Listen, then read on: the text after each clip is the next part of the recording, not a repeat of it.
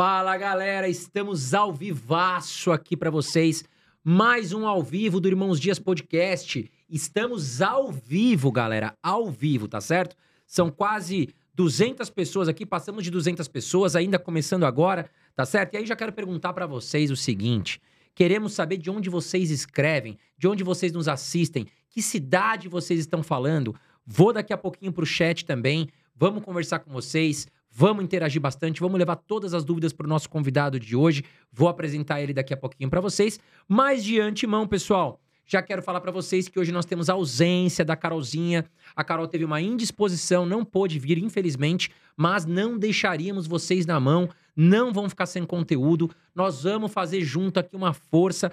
Todo mundo que está aqui entrando no podcast, já compartilha aí com a galera. Vamos fazer desse podcast de hoje aqui um podcast muito especial, até em homenagem à Carolzinha que teve essa indisposição. Deixem também, pessoal, apertem o botãozinho de curtir. Tá aqui embaixo, ajuda muito a gente. Quando chegarmos aqui a 500 curtidas, eu vou fazer três perguntas do chat, tá legal?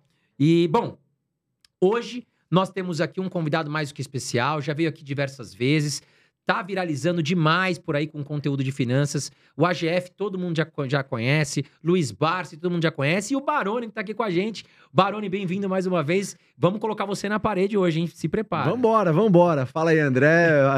e aí, pessoal, tudo bom? Pô, acho que é um prazerzaço aí estar tá sempre com você, criando um conteúdo que seja bom para as pessoas que estão assistindo, falando um pouco mais sobre a Bolsa de Valores aí, que é um mecanismo sensacional para que você atinja a independência financeira. A galera demoniza, a gente está aqui para ser o oposto disso. Acho Legal. que essa é a pegada. Vamos lá, ó. Tiago Gomes, Feliz Minas Gerais, o Felipe aqui da Praia Grande, Fernando de Marília, Sérgio Bragará Soiaba, Tiago aqui de, de Espera Feliz.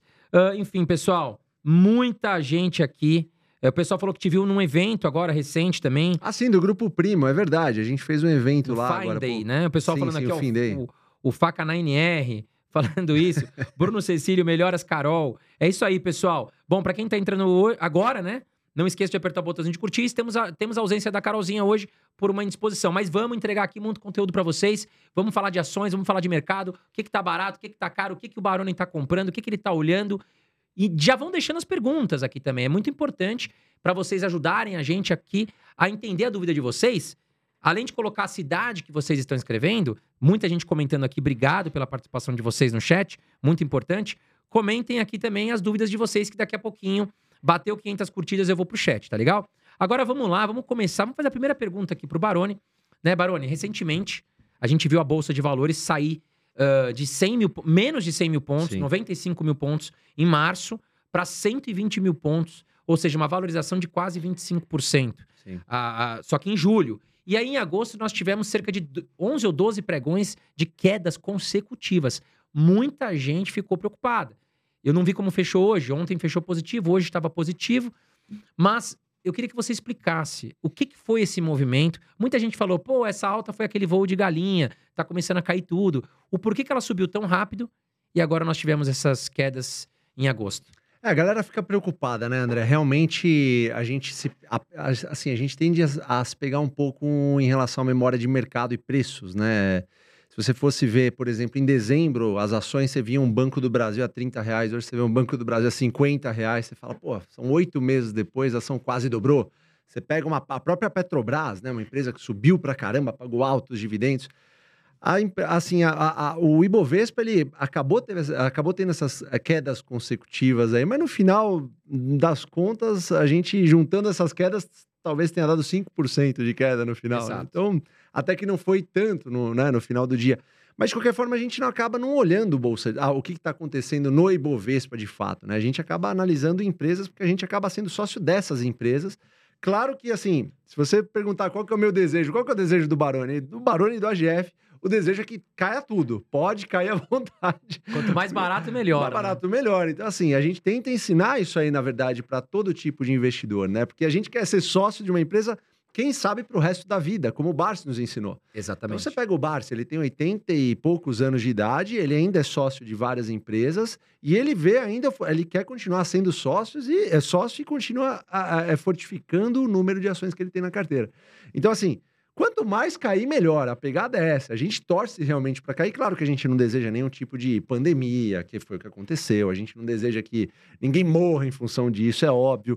Mas assim, acontece que os governos fazem porcaria constantemente. O pessoal abre a boca lá em Brasília, acaba caindo a bolsa. Uh, então, assim, a gente acaba se aproveitando desses momentos, né? Então, o que a gente quer é comprar boas empresas, trazer boas empresas para dentro. É tudo o que a gente quer.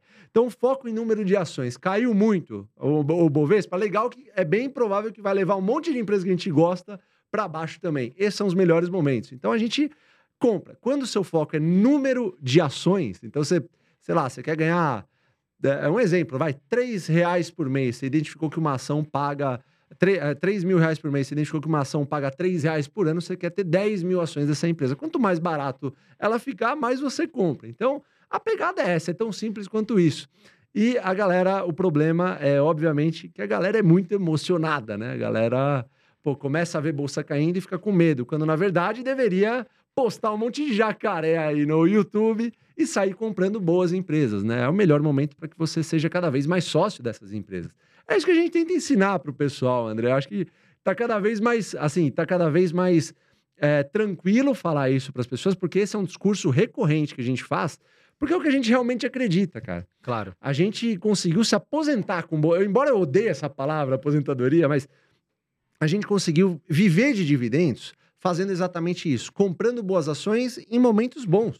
Né? Exato. Né? E isso acontece quando a bolsa desaba, quando a bolsa despenca, fica muito melhor. Então, você compra uma. É melhor você comprar um Banco do Brasil a 50 reais que pague, sei lá, 5 reais por ano de dividendo, ou você comprar o mesmo Banco do Brasil que paga 5 reais por ano de dividendo a 25 reais. Exatamente. É melhor você comprar 25 reais.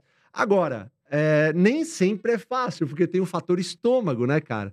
Então você vai lá comprar e dá aquele medo, principalmente para quem é iniciante, né? Eu costumo dizer que tanto iniciante como avançado eles podem ter as mesmas carteiras focadas nos setores bons, setores best, que são bons setores da economia.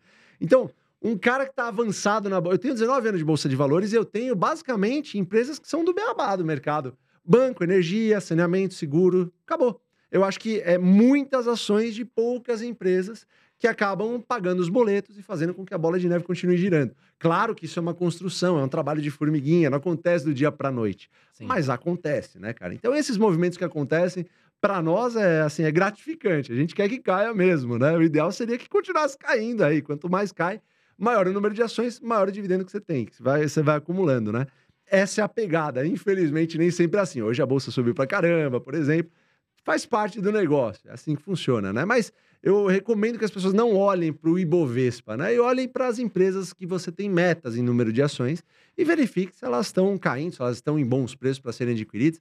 Acho que esse é, essa é a pegada, essa é a maior mensagem para o investidor, tanto para o iniciante quanto avançado. O avançado já sabe disso, né? Mas Eu o acho iniciante. Também. É... Eu acho que os caras têm foco para longo prazo e estiver aportando em boas empresas, não tem segredo. Não tem Agora, Baroni, eu vou apresentar aqui para a galera o nosso patrocinador de hoje. Bora. Que, aliás, graças a vocês que estão aqui, né? Como diria a Carol, meus amores, vocês fizeram com que a gente crescesse tanto que até patrocinadores quiseram vir conhecer aqui, né? Apresentar o produto deles para vocês. Nas nossas redes sociais, a gente fala muito sobre diversificação, sobre a questão de você não colocar todos os ovos em uma cesta só. No Brasil, a gente sabe que é um país que oferece, né? Algum, algum risco, alguma bagunça, a gente vê questões políticas, enfim, é cultural do nosso país estar sempre um pouco bagunçado, apesar de ter muitas oportunidades aqui no Brasil, sem dúvidas. Mas também é importante, a gente gosta, tanto eu como a Carol, de investir parte do nosso patrimônio. Eu, por exemplo, 30% do meu patrimônio está nos Estados Unidos, tá certo? E hoje nós estamos recomendando abrir conta na Nômade. Por que na Nômade? Porque tem uma plataforma segura, corretagens 100% gratuita, então você não vai pagar corretagem para você investir. Você também tem ali acesso às maiores empresas do mundo para investir, os maiores REITs, ETFs, renda fixa em dólar, tá pagando bem lá. Além disso, a Nomad tem um cartão que é aceito em mais de 180 países, tá legal? E o que, que é bacana desse cartão? Se você vai viajar ou fez compras aqui na internet em moeda estrangeira, você vai pagar muito menos IOF, 1,1%. Já num banco brasileiro, você vai pagar 5,38%. Dá uma diferença muito boa. Então faz o seguinte, meu amigo. Eu vou deixar o link aqui embaixo para você abrir a sua conta gratuita lá na Nomad. Também tá passando aqui na tela um QR Code. Posiciona o celular aí, tá certo? E lembrando, corretagens gratuitas, vai investir diretamente lá nos Estados Unidos e utilize o cupom Irmãos Dias, não tem o acento, tá? Tudo junto, Irmãos Dias, para que você ganhe ainda até 100 reais em cashback.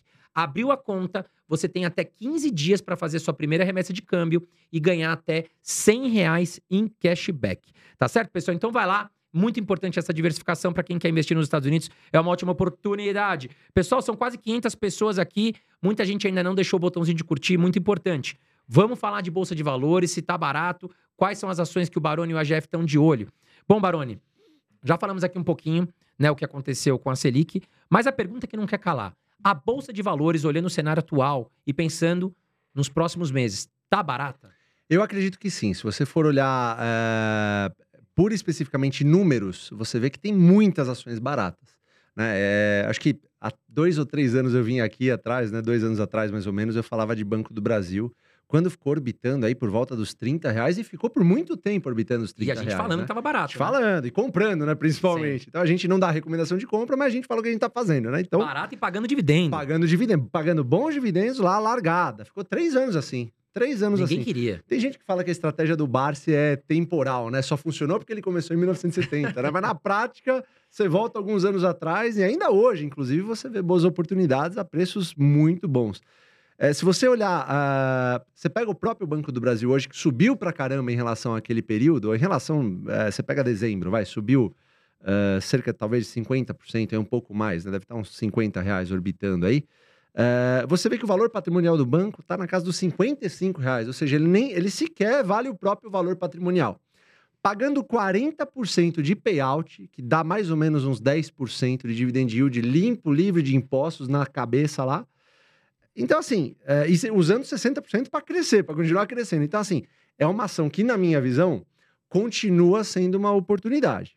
Agora, eu ainda não venci um negócio chamado memória de mercado. É muito difícil para o investidor de longo prazo vencer essa caceta de memória de mercado. O que, seria a memória de mercado? Memória de mercado é exatamente você comprar por três anos uma ação a 30 reais pagava um bom dividendo, ela sobe para 50 reais, continua pagando um bom dividendo, mas você tá com aquela memória alavancada nos. Alavancada não, né? Enfincada lá naqueles 30 reais, né? Cara, mas acho que não é só você. Eu Todo também mundo. tenho Você isso. também tem isso. Porque assim, a, a empresa continua barata? Continua. Continua. O valuation mostra isso. Mas você fala, putz, ela esticou, sei lá, 50% Isso, em seis meses. sim. Caramba, cara.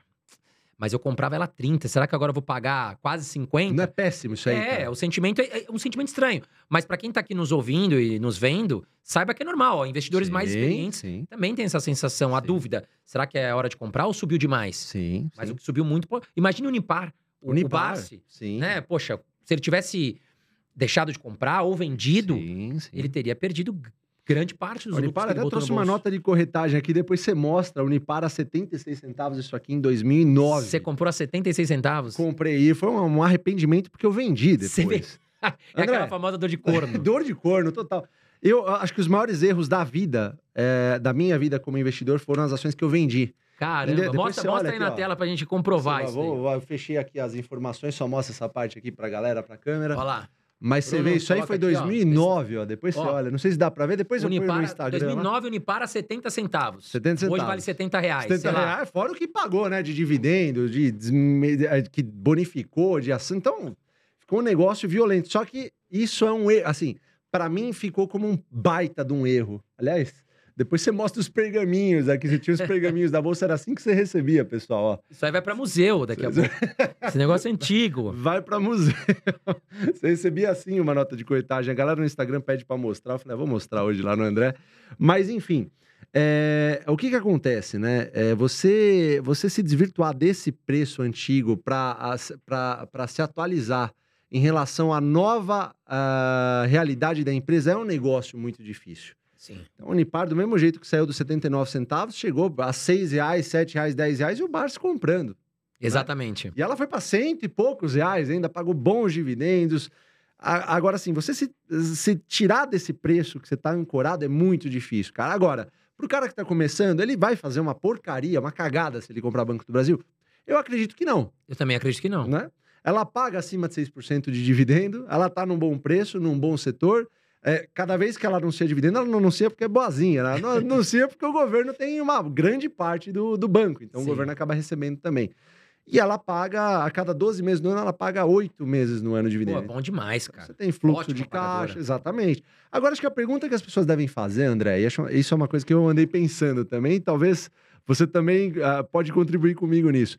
Eu fico sempre pensando assim quando eu vou comprar uma ação. Se ela caísse metade do preço baseado no preço que eu tô comprando ela, eu iria comprar mais dessa ação?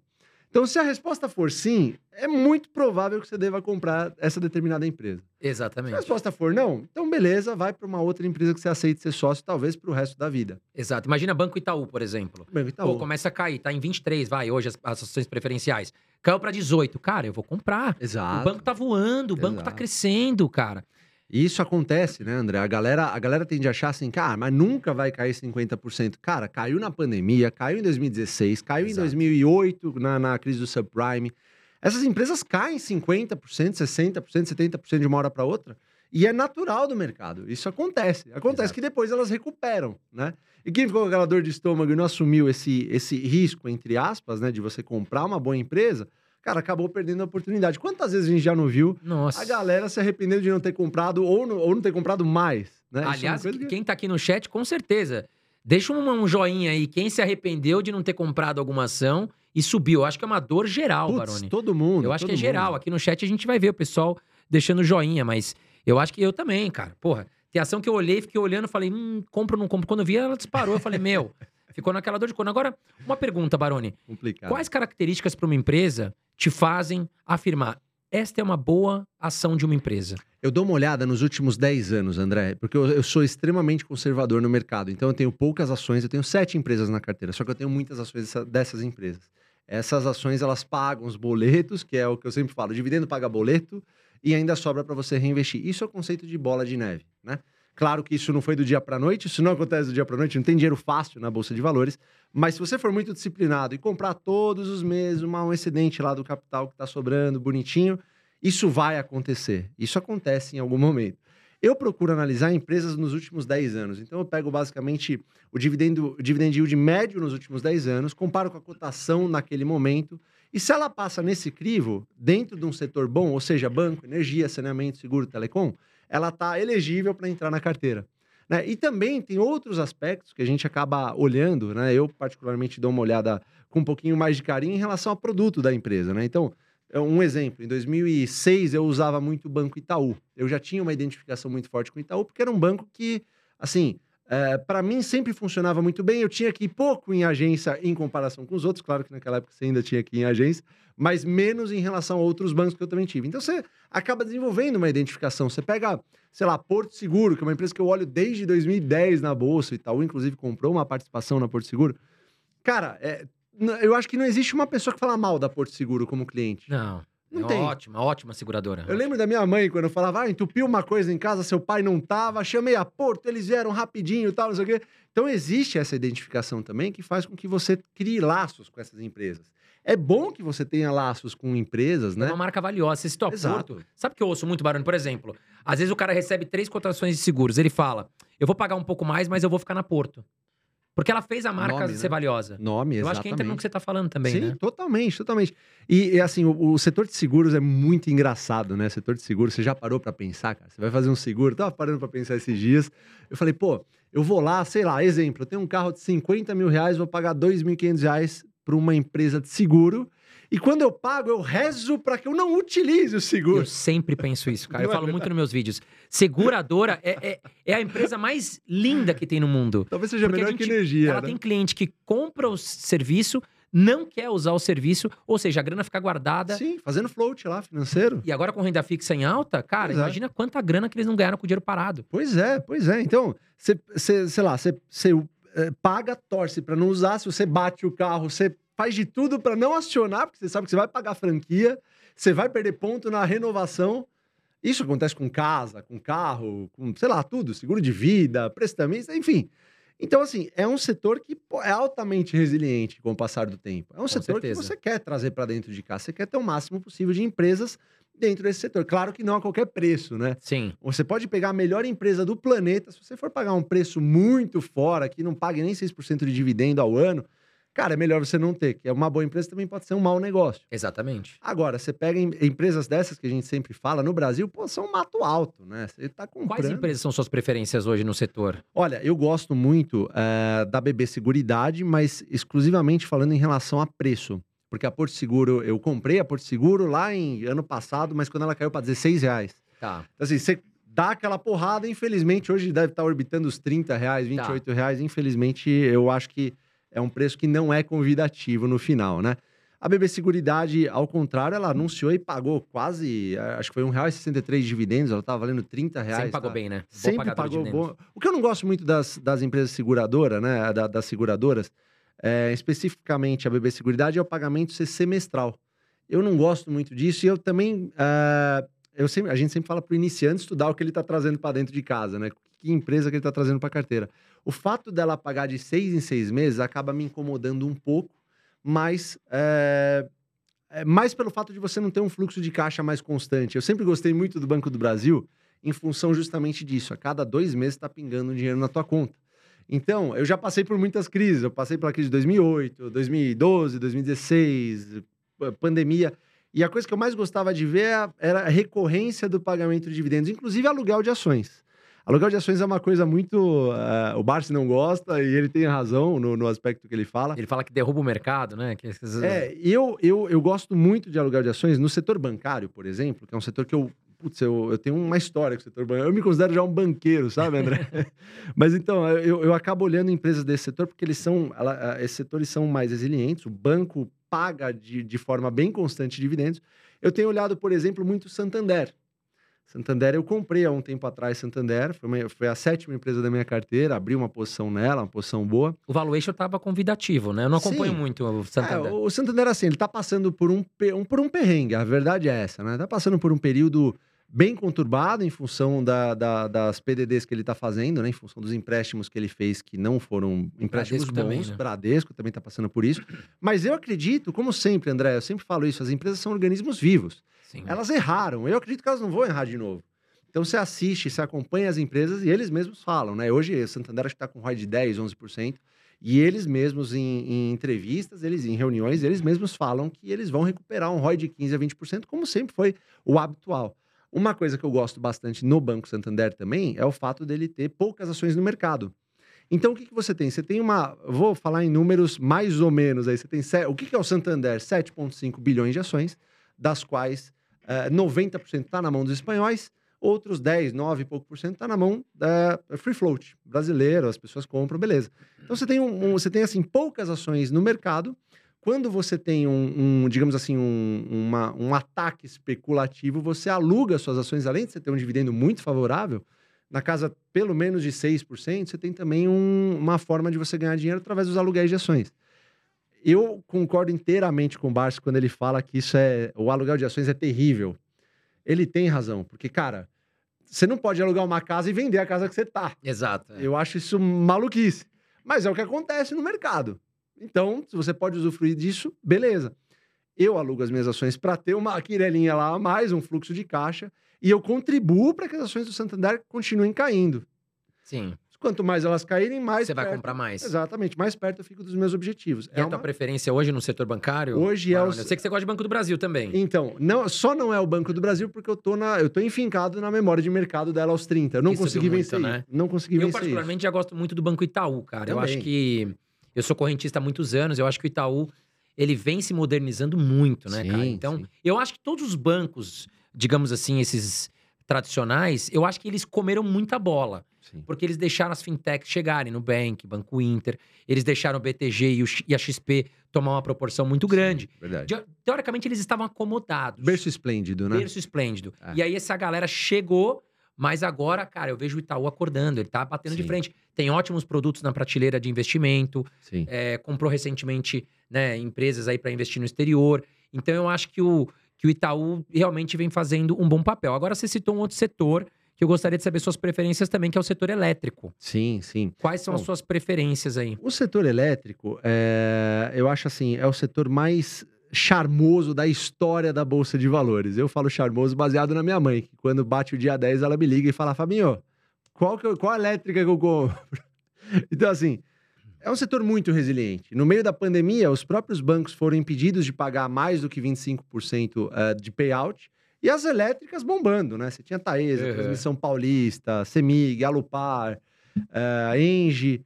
Então, assim, é, é- é um setor que eu, eu acho essencial para uma carteira previdenciária, tanto do amador quanto do profissional, quanto do cara que já vive de dividendos. É, a, é a, assim, é a base de uma carteira, de uma boa carteira previdenciária, na minha, na minha visão, é banco e energia. E eu acredito cegamente que se você for um investidor, que você só tiver banco e energia, quando eu falo banco, é os bancos tradicionais, tá? Não, não, não, não são os digitais. Até que porque Você, eu não- você não gosta dos não, bancos eu não, digitais? não invisto em nenhum banco digital. Eu tenho Itaú também através da Itaúsa, né? Acredito que não esteja num momento tão bom agora, mas é, é, eu acho que os bancões eles são monopólios, né? Então eles acabam tendo, sei lá, 84% do crédito nacional, isso acaba deixando eles numa posição muito forte em relação aos bancos digitais, né? Sim, então, com certeza. eu, eu- mas assim, eu acho que tem espaço também para os bancos digitais, não desmerecendo esses bancos. Eu acho que tem espaço para eles, eles foram desbravadores de uma certa forma, mas é muito difícil você ganhar essa competição com o É banco muito tradicional. dinheiro, né, cara? E cash is king, né? Quem tem dinheiro é Exatamente. rei. Se ele Exatamente. quiser, ele compra o, o- o Exatamente. vizinho. Então é muito difícil. É, e, e- assim, é, cê- sei lá, você pega o banco digital do Itaú, é o IT. O, Itaú tem um banco digital. Eu, eu ficaria mais tranquilo se o meu dinheiro ficasse no banco digital do Itaú do que num outro banco. Né? Porque você tem o Itaú por trás. Eu acho que assim, o segmento de eh, alta renda, o pessoal mais, eh, mais conservador, eu não vejo essa pessoa colocando dinheiro no banco digital, porque banco é fidúcia, né, André? Uhum. Banco é fidúcia. Você não, você não vê as pessoas, pô, sei lá, colocando banco, dinheiro num banco que não tem agência, por exemplo. Né? Exato. é. Eu acho isso meio difícil. Isso deixa o banco numa posição privilegiada.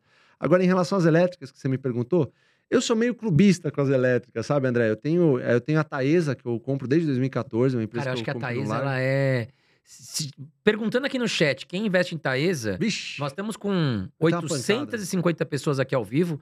Aliás, agradecer aí a nossa audiência. Pessoal, e aquele, aquela promessa de sempre: bateu 500 curtidas, eu vou fazer três perguntas do chat pro Barone aqui, tá certo? Então, conto com vocês. Hoje não temos a participação da Carolzinha, que teve uma indisposição, né? Vamos mandar energias positivas pra ela, não pôde vir, infelizmente. Mas eu conto com você aí pra fazer esse podcast ser muito especial. Então, peço a ajuda de vocês. Se de alguma forma eu já ajudei você, agora retribua, por favor, deixando apertado o botãozinho de curtir, que já ajuda muito. 500 perguntas eu vou fazer, três perguntas pro Barone. Barone, desculpa te interromper, que eu Imagina, bati que o olho isso? aqui e falei, opa, Que é isso, 900 irmão? pessoas e subindo. fica à vontade, hein? me interrompa quando você quiser, sem o menor problema. Quais são as suas preferências a na Taesa, elétrica? Cara, a Taesa é assim, todo mundo tá falando mal da Taesa. Essa é a parte boa. Eu sempre gosto de empresas que tá todo mundo falando mal de alguma forma. A Taesa, ela tá ah, com uma dívida muito... mu- Ela tá bem alavancada em termos de dívida, 3,7 mais, ou mais ou menos. É uma empresa que não diminuiu seus dividendos nos últimos anos. Ela tem alguns projetos em construção que ela precisa entregar, então, em função disso, ela realmente está um pouco mais endividada. E ah, tem algumas concessões eh, que, que vão acabar em 2031, 2032, então isso deixa um pouco a galera um pouco apreensiva, um pouco receosa. Eu já vi esse filme em 2016, onde também, ah, em 2018 vão acabar algumas concessões, vão, vão eh, ter um, um corte de 50% e tal. Acontece que as empresas já sabem disso quando elas ganham uma concessão. Então elas já sabem que elas têm 30 anos lá para construir e deixar essa empresa fazendo dinheiro, né? Deixar essas torres fazendo dinheiro, manu- fazendo a manutenção delas. Eu, eu tenho assim, é, eu sou um pouco clubista pelo fato de eu ter metas em números de ações da Taesa que eu não bati ainda. Talvez eu, eh, ela não fosse a empresa para quem. Na verdade, eu, acho que enquanto a Taesa está pagando acima dos 6% de dividendos, isso aconteceu sempre. E é sempre, nos é últimos 10 sempre, anos, sempre, né? Exatamente. Eu acredito que seja um bom negócio para ser estudado. Eu não tenho a menor dúvida disso. Eu sempre fui muito feliz com a Taesa. Então é difícil falar mal de uma Taesa. Mesmo o caso da transmissão paulista, mesmo o caso da Alupar. A Alupar talvez esteja numa posição um pouco mais privilegiada porque os investimentos já foram feitos. Em breve ela vai começar a recolher essa grana toda fruto dos investimentos que ela fez. Mas mesmo assim, eu acho que assim, são, é- o setor é tão bom que vale a pena você estudar as três empresas desse setor, que são as empresas que a gente chama de pure play, só fazem transmissão, basicamente. A Lupar, acho que não tem um pouquinho de geração também. Mas assim, você tem contratos de tão longuíssimo prazo que vale a pena. E o setor ah, elétrico ainda, principalmente a parte de transmissão, precisa ser muito desenvolvido ainda. Então tem muita oportunidade pela frente. E eu também, se você for pegar, fazer um fluxo de caixa descontado, ah, vamos pegar a Taesa, ó, baseado nisso, pode não ser um bom negócio. Acontece que eu volto a falar sempre, André, as empresas são organismos vivos. A Taesa não está lá parada falando, ah, agora vamos morrer, esperar acabar em 2030 os contratos, em 2050 acaba outros, vamos esperar morrer. Não é isso que está acontecendo. Elas investem, vai ter próximos leilões, elas podem crescer, as empresas, não só a Taesa, podem crescer através de M&As, fusões, aquisições, compras de, de, de, é, de, de, de lotes. Então, assim, tem muita coisa que a empresa pode fazer para crescer. Então, eu apelo sempre ao passado dessas empresas para ter um norte de se eu devo comprar ou não, continuar comprando ou não. Você tem também a memória de mercado. Claro que ela já teve a 15 reais em 2015. Aí você Sim. fica preso. Só que era uma outra empresa, era um outro momento. Aquela empresa já ganhou um monte de outros lotes, ela já tem outro crescimento. Então, eu acredito que uma empresa que foi boa no passado, ela tende a continuar sendo muito boa no futuro. E isso é, passa muito, é, é, assim, pelas pessoas que estão gerindo essa empresa. Então, assim, sempre foi uma empresa que teve uma disciplina de capital absurda. Os caras, você vai participar das reuniões, eu convido as pessoas a participar da reunião, reunião webcast da Taesa. Você vê os caras falando, eles, assim, eles falam, eles demonstram uma, uma disciplina de capital, de alocação de capital fulminante, assim. Eu acho muito legal isso. É, você vê os caras dando uma declaração, por exemplo, de que ó, a gente não vai entrar em leilão para ganhar, para aparecer no jornal. A gente vai ganhar leilão de transmissão se fizer sentido para o acionista, se trouxer retorno para o acionista. E tá ótimo, é o que a gente espera de uma empresa que, que vai te dar um, assim, um longo período de ganhos. Então, é a chamada empresa de viúva, são as chamadas empresas de viúva, né? Que eu gosto muito de ter em carteira, né? Agora, tem outras empresas, tem uma que eu tenho na carteira, por exemplo, que eu tô sofrendo um pouquinho, que é a AS Brasil. Tá. A AS Brasil já é uma geradora. Você adora essa Você adora né? também, eu também, porra, a gente, a gente gosta muito. A AS é uma belíssima empresa, começou como geradora Tietê lá atrás, em 2005, pagava dividendos absolutos. Aí você fala, pô, por que você compra essa ação se ela não está pagando dividendo? Realmente é um caso que, para mim, acaba destoando um pouco. Mas se você for parar, e eu paro para analisar os últimos 10 anos e o quanto que ela me pagou e gerou de dividendos nos últimos 10 anos. Então eu falo, pô, eu acho que essa empresa merece uma chance na minha carteira. Eu vou mantê-la porque eu acredito que ela vai ter um futuro muito melhor. Está investindo em parques eólicos, uma energia limpa, renovável. Só que não vai acontecer agora. É uma empresa que está investindo também para no futuro gerar resultados melhores, né? Isso não vai acontecer do dia para a noite, obviamente, só que eu não vou vender simplesmente uma ação porque parou de pagar dividendo por um ano. Talvez eu não compre mais essa ação, mas eu sempre tendo a, a deixar elas em carteira. Não vendo, assim. Você vende algo? Você costuma não vender ação, Baroni? Não, nos últimos sete anos eu não vendi nenhuma. Sete anos não, eu vendi a Vale, foi a última ação que eu vendi em 2016. Nós vamos falar de Vale ainda. Vamos. Mas a Taesa, ela é uma ação. Me arrependi, tá, André? Me arrependi. Se arrependeu. Agora a Taesa, ela é uma ação que é, digamos assim, unânime entre todos do AGF, Barsi, Luiz e Sim. Felipe, Jean. Sim, é, muito embora ela não seja a mais. Uh, assim, se você for perguntar hoje o que, que, eles comprariam, ah, e eu até, até eu mesmo não compraria hoje a Taesa, por exemplo. É, Você acha mas, tá cara, Thaisa? Eu acho que, assim, ela não tá cara, mas também não tá barata. Ela tá, tá. num preço justo, acredito Precisa eu. melhorar o endividamento para dar uma resposta. Eu né? acho, eu acho. Mas acredito que vai melhorar. É, é, o que eu te falei, os caras não estão para brincadeira na Thaisa. E é assim há muito tempo. Mas assim, é, eu acho que se for falar hoje, não é uma das melhores empresas para você comprar. Você tem empresas, acredito que em preços melhores. Eu falei do Banco do Brasil. Transmissão Paulista? Talvez, Transmissão Paulista, a própria Alupar, talvez. A Alupar eu não investiguei muito mais, eu não, não, não entro muito a fundo na Alupar, até porque eu já tenho uma posição uh, grande na Taesa, não, não pretendo abrir uma outra posição em transmissora, né? Mas uh, você tem empresas, eu acho, que estão em condições melhores lá. Mas a pessoa que está comprando Taesa vai fazer merda? Eu acredito que não, cara. Eu acho muito ah, difícil. Vai garantir os dividendos. Ah, Pode andar de lado, mas vai garantir exatamente. 10% em dividendos Você sabe, André, cara, pro cara que está começando, eu sempre falo pro cara que está começando, né? Porque a maioria, no final do dia, é essa galera que a gente tem que ter uma preocupação. E, inclusive, o trabalho que vocês fazem aqui eu acho fantástico porque além de dar voz para esse povo, a gente acaba informando eles, né? É, então, assim, essa, é, essa galera, ela, ela não consegue, é, principalmente quem está começando, manter uma ação por um ano, por exemplo. Eu tenho ações no meu portfólio que eu tenho desde 2004. Carrego desde que eu comecei, lá com 16 anos, primeira vez que eu falei com o Barsi na história e tal. Comprei e, e mantenho. Claro que eu vendi algumas, eu fui aprendendo, obviamente, né? você vai errando e tal. Mas o que eu diria para as pessoas que estão em casa, que estão começando agora, cara, é Comprou uma empresa boa, que paga um de dividendo, tá no bom preço, mantém essa empresa na carteira, cara.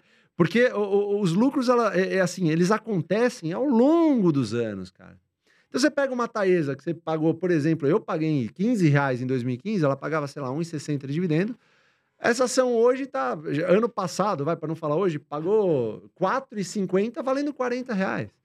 E não é porque é uma baita de um. Nossa, olha que, que baita achado. Não, é uma empresa de viúva lá que foi fazendo o dever de casa. Que é igual um reloginho, né? Ela Igual um entrega reloginho. sempre um serviço constante, lucros constantes. Crescimento e dividendo. Ela entregou as duas coisas. A gente acaba não olhando o patrimônio. Não é porque ela tá 40 reais que eu vou falar, "Ah, agora eu vou vender a Taesa, vou trocar para. Não, não vou fazer isso, porque eu vou pagar imposto e tal. E esse imposto, com o passar do tempo, vai fazer falta, né? Sim. Então é melhor deixar lá, deixar quieto, tá tudo certo. Tem objetivos e metas em número de ações, não atingir ainda, então deixa quieto.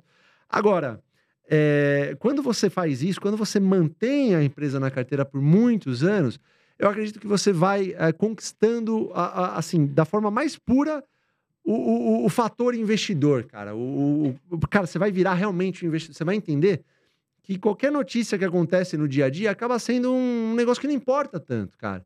Essas empresas que a gente fala, André, já venceram guerras mundiais, já vence- venceram infla- hiperinflação, dólar, Collor, Dilma, Bolsonaro, Lula, três vezes. é, já passaram por tantas coisas, cara. Você acha que ela não vence uma noticiazinha boa, ruim, um endividamento um pouco maior tal? Uma empresa como a Taesa, ela tem que se, tem que se endividar. É- Exato. É, do, é da natureza dela. Ela se endivida, obviamente, para conseguir fazer construções e lá na frente retornar. É isso que ela faz, porque ela Exato. tem previsibilidade de 30 anos. Até eu ia me endividar se isso acontecesse. Mas, é, é, assim, eu acho que a galera tem que ter calma, velho. Tem que ter calma. Comprou uma empresa boa, pô, subiu 20%. Ah, não, Eu não... recebo muito essa dúvida, cara. Por exemplo, André, pô, comprei PetroRio, subiu 15%, Olha lá. vendo? ou, ou ao contrário, André, cara, tô com medo. Comprei Porto Seguro, caiu 10%. O que que eu Olha lá. faço? Olha lá. Eu recebo muito esse tipo de Eu dúvida. também, cara. As pessoas também. acabam sendo imediatistas. E o que a Exato. gente sempre fala, né, Baroni? Cara, se você está investindo numa boa empresa, né? Se você sabe que a empresa dá lucros constantes, é o que você falou. Se ela caiu, pô, é uma oportunidade para provavelmente você comprar mais dessa ação. Agora, se ela subiu Perfeito. 15%, e se ela subir 100% e você vendeu com 15%? Aconteceu com o Vale comigo, cara.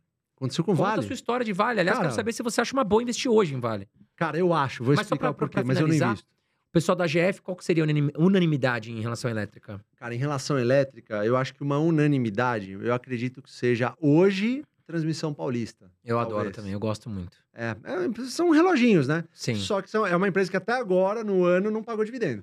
Se eu não me engano. Ela não, não, Não, não pagou, mais- não pagou Não mesmo. pagou, não deu um dividendo até agora. Mas a presidente falou que vai dar um payout de 75% Sim. na última reunião. Então, em algum momento vai Até acabar o final vindo. do ano deve pingar. Deve hein? pingar alguma coisa. Beleza. Então, assim, eu acho que é uma empresa que hoje talvez esteja num momento um pouquinho melhor que a Taesa, acredito eu, para ser comprada. Mas é uma porcaria você comprar uma outra? Eu acredito que não, cara. Acredito que não. A Vale, velho, foi um negócio. Assim, eu, eu sempre tive altos e baixos com a Vale, né? Como eu falei pra você, eu me arrependo de todas as empresas que eu vendi, cara. É um, putz, Não, eu vi aqui. Inclusive Pô. as erradas, cara. Inclusive as erradas. Comprei errado, vendi. Aliás, eu vendia, porra, devia ter vendido, mas se eu fazendo um catado de todas as empresas, eu devia ter mantido todas. Inclusive Então as ruins, você, cara. você é da opinião que comprou uma boa empresa, segura até o final, no não bom vende. preço, você comprou Se no... subiu 100%, dane-se. Sou. Vou manter. Só, isso foi um negócio que foi desenvolvendo através dos tempos, cara. Não foi, não foi rápido isso aí. E depois você vai vendo alguns estudos, cara, você vê que, tipo, no final de 30 anos, eu vejo, por exemplo, todas as empresas que eu tenho em carteira, elas performaram, tipo, 30 mil por cento, coisa, desse sentido.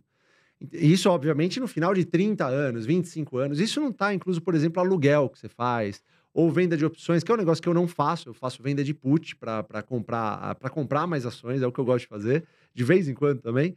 Mas isso tudo não está considerando nessas, nessas empresas que sobem pra caramba. Tem um livro que chama Ações Comuns, Lucros Extraordinários. Eu gosto pra caramba, do Philip Fisher, se não me engano. E ele fala sobre isso, cara. Você, é, eu acho que os maiores retornos que você tem é quando você compra essas boas empresas e mantém, cara. Porque Bitcoin, a galera não fala que. ah, ah, eu, eu- aí eu compro briga quando eu falo de Bitcoin, porque a galera me xinga quando eu falo mal de Bitcoin. e, eu, e eu respeito todo mundo, cara. Eu, já a GF, a gente respeita todo mundo que Cada um tem um perfil. É, exatamente. E, tá, e tá perfeito. Se você sabe o que você tá fazendo, cara, vai fundo, fundos imobiliários, não tem problema. Tá tudo certo. Se você souber o que você tá fazendo. Agora, se você tá comprando porque, sei lá, o youtuber falou, não sei quem falou, aí você tá errado. É. né? Na minha visão, você tá não dá. maltratando Você tem que saber o que você dinheiro. tá fazendo. isso, Perfeito. fato. Perfeito. Então, assim, você pega é, os, os caras que investem em Bitcoin e falam, pô, mas o Bitcoin é limitado, por isso que vai sempre subir. Cara, as ações também são limitadas. Se você pegar um Banco do Brasil, você tem 2,8 bilhões de ações, metade disso é do governo, a outra metade está livre no mercado. A Faz hora que sentido. acabar. Então, também é limitado. Quanto mais ações. procurada, elas vão se valorizar mais e mais. né? Perfeito. Se, ela, se ela começa a apresentar bons resultados e você tem as ações para você, e muita gente tem as ações e não vende, a tendência é valorizar com o passar do tempo. Tão simples quanto isso, né? No caso da Vale do Rio Doce, o que acontece? É uma empresa que é, eu não recomendo que, se você não tem pelo menos cinco anos praticando a estratégia da GF, não recomendo nem que você olhe. Porque é uma empresa relacion... assim, é, que está ligada ao setor de commodities. Então, assim, cara, Total minério de ferro. Total minério de ferro. A forma de você estar exposto à China praticamente é investir na Vale do Rio Doce. Porque Exato. 70% da produção vai para a China.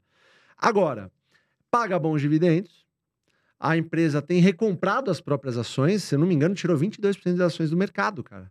Tá com o programa Ou de seja, ela mesma acredita que está barata. Perfeito. Ela tá Né? acreditando que tá barato. Se estivesse vendendo, a gente ficava preocupado, mas tá comprando. Exato. Você pegar a cotação do minério de ferro histórica, se eu não me engano, foi criada em 2004, não tenho certeza disso. Mas se você pegar historicamente, a, cotação do minério de ferro tá um pouco abaixo. Você vê que a empresa, a Vale, investiu pra caramba lá atrás, ou seja, não, me parece que é uma empresa que chegou num momento que, assim, ela tá. É, ela já expandiu o que ela tinha que expandir. Agora ela vai colher os frutos e vai pagar dividendos, basicamente. Ela tá pagando das, duas formas. Ela tá distribuindo e recomprando as próprias ações, o que é melhor ainda. Cara, tirar Deus. 20% de Cenário ações do mercado perfeito. é perfeito. Ela vendeu uma empresa para um, pra um fundo ah, da Arábia por 125 bi. A- aliás, ela não vendeu. A, a empresa foi avaliada em 125 bi, ela vendeu 10% dessa empresa. Só que a Vale hoje no mercado está 300 bilhões, alguma coisa nesse Acho sentido. que é a maior empresa da Bolsa, né? Uma empresa da Maior Bolsa. participação Maior- do índice. É, do índice, se eu não me Acho que engano, é é. 12%, se não me engano. Alguma coisa assim. É muito, muita É coisa. coisa pra caramba. Então, assim, é, ela tá dando todos os indícios de que ela tá barata. Agora, minério de ferro a gente não controla. Exato. É, e é muito volátil. Então, assim, quem está começando tem que entender que é, eu, eu, assim, eu acredito que não seja o perfil de empresa para quem está começando, cara. Porque, assim, a, a Vale hoje está 60 reais quando a gente está falando aqui, mas, cara, amanhã ela pode estar 30. E se você não tem estômago, se você não entendeu como é que funciona a nossa estratégia, você vai contar a história, vai falar, eu saio dessa, não quero mais saber de bolsa, nem nada, nem nada a do gênero. commodity eu costumo falar que ela é igual uma montanha russa, né? E é, cara. Porque ela sobe e desce, sobe e desce, sobe e desce. Empresas de commodities, geralmente, são assim, né? Vamos colocar de lado aí a PetroRio, que Sim, nos últimos anos foi uma, um ponto fora da curva. totalmente. Né? Se valorizou muito, porque ela está investindo muito em crescimento, realmente. Sim. Mas eu também acho. Agora, Baroni, chegamos aqui a 552 curtidas. Como prometido, eu vou ter que fazer três Vambora, uai. perguntas aqui da galera. São 1.200 pessoas ao vivo. Pessoal, continuem deixando aí o botãozinho de curtida apertado, porque ajuda muito a gente aqui. É o que eu sempre falo. Se de alguma forma a gente tocou o seu coração ou levou algum conteúdo de valor para você, aperta o botãozinho de curtir, porque vocês ajudam muito a gente a manter este canal gratuito para vocês, tá certo? E até em homenagem à Carolzinha, que tá aí numa indisposição, não pôde estar aqui com a gente hoje. Aperte o botãozinho de curtir aí para nos ajudar. Vamos lá. Como prometido, vamos dar uma olhada aqui no, no chat. Continuem deixando as perguntas, tá, gente? Que a gente vai voltar pro chat. Eu quero responder o máximo de perguntas de vocês. Ah, pé de dinheiro. pé de dinheiro. É, falando aqui sobre a Cielo. O que, que você Cielo. acha, Baroni? Cara, se ela é uma empresa que, eh, na minha visão, né? Se você. É o tipo de empresa assim, que se você analisasse ela há cinco anos atrás, ela dava todos os indícios de ser uma empresa previdenciária. Custava 30 reais, pagava cerca de 2 de dividendo, alguma coisa assim. Eh, tava num ramo que, eh, assim, até então não era canibalizado, digamos assim, dessa forma, né? E era uma empresa que, se você analisasse só número, você provavelmente teria comprado. Só que o mercado acabou arregaçando ela, né? Você viu que ela foi, assim, a, a- a concorrência foi tão muito. forte que ela deu uma despencada violenta. Caiu de 30 reais para, sei lá, 3 reais, 2 Comprei a 8 uma época, que não tava lindo. É, então. E foi para as 3 ou 2 reais. 3, alguma 3 coisa e assim. pouco. Até o pé de dinheiro falou aqui. Perfeito, perfeito. Cara, é uma empresa assim que eh, eu acredito que pode se recuperar, tem tudo para se recuperar. Mas, de novo, é uma empresa que eu, eu, eu não consigo comprar. Eu prefiro comprar o banco do que a Cielo, né? E eu acho que, assim, é muito mais... eh, o, o, o banco, ele é muito... Ele acaba sendo muito mais forte pro investidor que tá começando. Eu acho que a galera tá comprando porque o Barça está comprando. Isso é um puta de um erro, cara. Isso é um puta do erro. A- a- a- se você for pegar a maioria da posição do Barsi, ela é constituída nessas ações. A Taesa, Unipar. é, Unipar, Banco, Banco do, do Brasil. É, AES, são empresas que são geradoras de caixa, são Sim. pagadoras de dividendos. Então, assim, o Barça, ele pode... Eu, primeiro que eu sempre falo, o Barça é o Pelé dos negócios, cara. Ele pode fazer isso, ele conhece, provavelmente ele analisou alguma coisa na Cielo, é, que, pô, seja muito bom, pode ser fora da curva e pode realmente acontecer. Ela pode voltar aos tempos de, de, de, de glória dela, mas isso pode acontecer daqui 10 anos. Cara, essa Unipar que você tá vendo aqui a 70 centavos, ó, foi o Barça que falou para eu comprar, até então eu não tinha, eu não tinha Nossa esse punch para comprar. A dor de corno deve estar corno- batendo. Bate, ah, você acha que não? Mas você comprou 70 centavos e vendeu quanto? Você ah, lembra? eu fui vender acho que a 22 reais, alguma Pô, coisa ganhou assim. pra caramba também, né? Mas claro, chegou a bater mais de 100. Não devia ter vendido nunca, André. É. Nunca. Porque é uma empresa que, cara, É, é, o que o Barça fala, né? Não se Exatamente. vende boas ações. não se né? vende boas empresas, cara. É uma empresa que tem pouca ação no mercado. Por que, que eu fui vender isso? Não devia ter feito isso. Mas e agora, por exemplo, uma empresa começou a dar prejuízo. Uma empresa que você gosta muito. Só que agora ela começou a apresentar por um ano de prejuízo, segundo ano de prejuízo. Você vende? Ou não? Não. Você vai deixar, vai Não, segurar. Vou deixar. Eu seguro tudo. Todas as empresas que eu compro, eu seguro. Acontece que nenhuma delas deu prejuízo, na verdade. Aliás, tem uma outra pergunta aqui para emendar, do Marcelo Vargas. Quais ações da carteira do Fábio atualmente que ele vem carregando há anos? Putz, Você já declarou que tem sete ações. Sim. Ah, basicamente, ó, a Itaúsa, eu carrego há muitos e muitos anos. É, Banco do Brasil, AES, que mais? É, Semig, que eu carrego há um bom tempo também. É, o Santander não, o Santander entrou há pouco tempo. A Porto Seguro também entrou há pouco tempo. É, bom, basicamente essas. A AES, né? A AES, é, é que a AES não é... Quando eu comprava, ela era JET, né? geradora, é, geradora Tietê. Depois virou Tiet 11, depois virou AES. Então, essas ações eu seguro há um bom tempo já. E fui muito feliz com elas, né? Sim. Mas não foi sempre assim. Essas, algumas eu segurei, algumas eu ficava vendendo. E assim, pô, subiu muito, aí vende. A dor de corno sempre apareceu, André. Sempre. A própria Vale, cara, a Vale, eu, a Vale eu ia comprar um apartamento em 2016, só que a Vale tava 10 reais. Eu falei, não, não vou comprar apartamento nenhum, vou comprar a Vale. Aí eu, eu falei assim, pô, quando chegar a 20 eu vendo. Eu vendi nos 24, passou dois anos, tava 100 e cacetada, pagou 14 de dividendo. Cara, qual que é a lição disso tudo? Eu comprei uma boa ação, que, num bom preço. Era o commodity, quando tava tudo, tudo ferrado, ninguém queria commodity e tal, e eu comprei na hora certa, quando tava todo mundo com medo. Sim, com Né? certeza. Num momento horrível de mercado, tava tendo impeachment, ao som dos canhões, né? Sim. Eu devia ter vendido. A real é essa. Então, assim, eu, eu, eu acho que isso, é, isso é um- é uma característica minha. Eu compro uma boa ação e não largo mais. Então, você vai ver que eu, eu sou um acumulador de ações, né? Eu vou comprando e vai ficando na carteira. Se eu comprei no bom preço, não tem por que vender. Sim. né? Então, eh, trabalhar com metas de ações é muito importante, né? Então, você fala, pô, eu preciso ter 100 mil ações de determinada empresa. Ou você pode ser mais agressivo, eu costumo fazer isso. Aos 80 anos, eu faço isso. É uma maluquice, beleza? Mas eu faço. Aos 80 anos, eu tenho que ter tantos por cento dessa empresa. Tantos por cento corresponde a X ações. Então, acabou. Eu vou, tô olhando daqui a 80 anos. Então, não importa o que aconteça, vai vir. Ah, vai, vai vir um monte de turbulência, cara. Vai, não tinha notícia ruim do Banco do Brasil? Ô, cara. Banco do Brasil ninguém Lembra quando, acreditava. lembra quando, na época, o Bolsonaro demitiu o presidente? É, ô, Cara, lembra. derreteu na bolsa, mas subiu, lembra. subiu muito. Quem porrada. acreditou que aquela demissão não ia surtir muito efeito no longo prazo, comprou a ação muito barata. Chegou a valer, acho que Realmente. 25, sei foi, lá. Foi, foi. Nós estamos falando em 25 Banco do. Brasil 50, dobrou de tamanho. Sim, sim. Então, é, é, é, ah, só que assim, você pega isso, cara. Nem, olha, vou te dizer a verdade, nem eu acreditei, nem eu acreditava que o Banco do Brasil ia tomar essa proporção, com uma rentabilidade maior que o Itaú, inclusive. Eu mesmo não acreditava como acionista. Nos meus melhores sonhos, isso, sei lá, não ia acontecer. É verdade. E Vamos lá para mais uma foi isso. pergunta, Baroni. Bora. Ah, bom, o José Azevedo perguntou aqui cinco indicações de ações para iniciantes. Por gentileza. José Eu- Azevedo, um grande abraço para você. Cara, do iniciante ao avançado, tá? Porque pra mim não tem essa história de iniciante, não, cara. Eu me considero um iniciante há 19 anos na bolsa, espero ter 50 anos, se Deus me, permitir, na bolsa, tendo as mesmas ações de iniciantes que eu falo hoje. Cara, estude empresas como Taesa, TRPL, Alupar, que são as transmissoras, Banco do Brasil, todos os bancos, os bancos grandes, Banco do Brasil, eh, Itaúsa, Santander. Eh, agora, cê- cê- eu vou, vou deixar mais claro uma de cada, vai, para não ficar tão espalhado assim. Eu, eu diria a Taesa e Transmissão Paulista, eu acho que são duas empresas muito boas para quem está começando e para quem já está há muito tempo pro resto da vida e gosta de ter um fluxo de caixa lá caindo. Banco do Brasil, eu acho que por, por mais que ela tenha dado essa porrada para cima, cara, ainda está abaixo do valor patrimonial, 10 mais ou menos uns 10% de yield, distribuindo 40% de payout. Me parece estar muito bem posicionada para você estudar agora.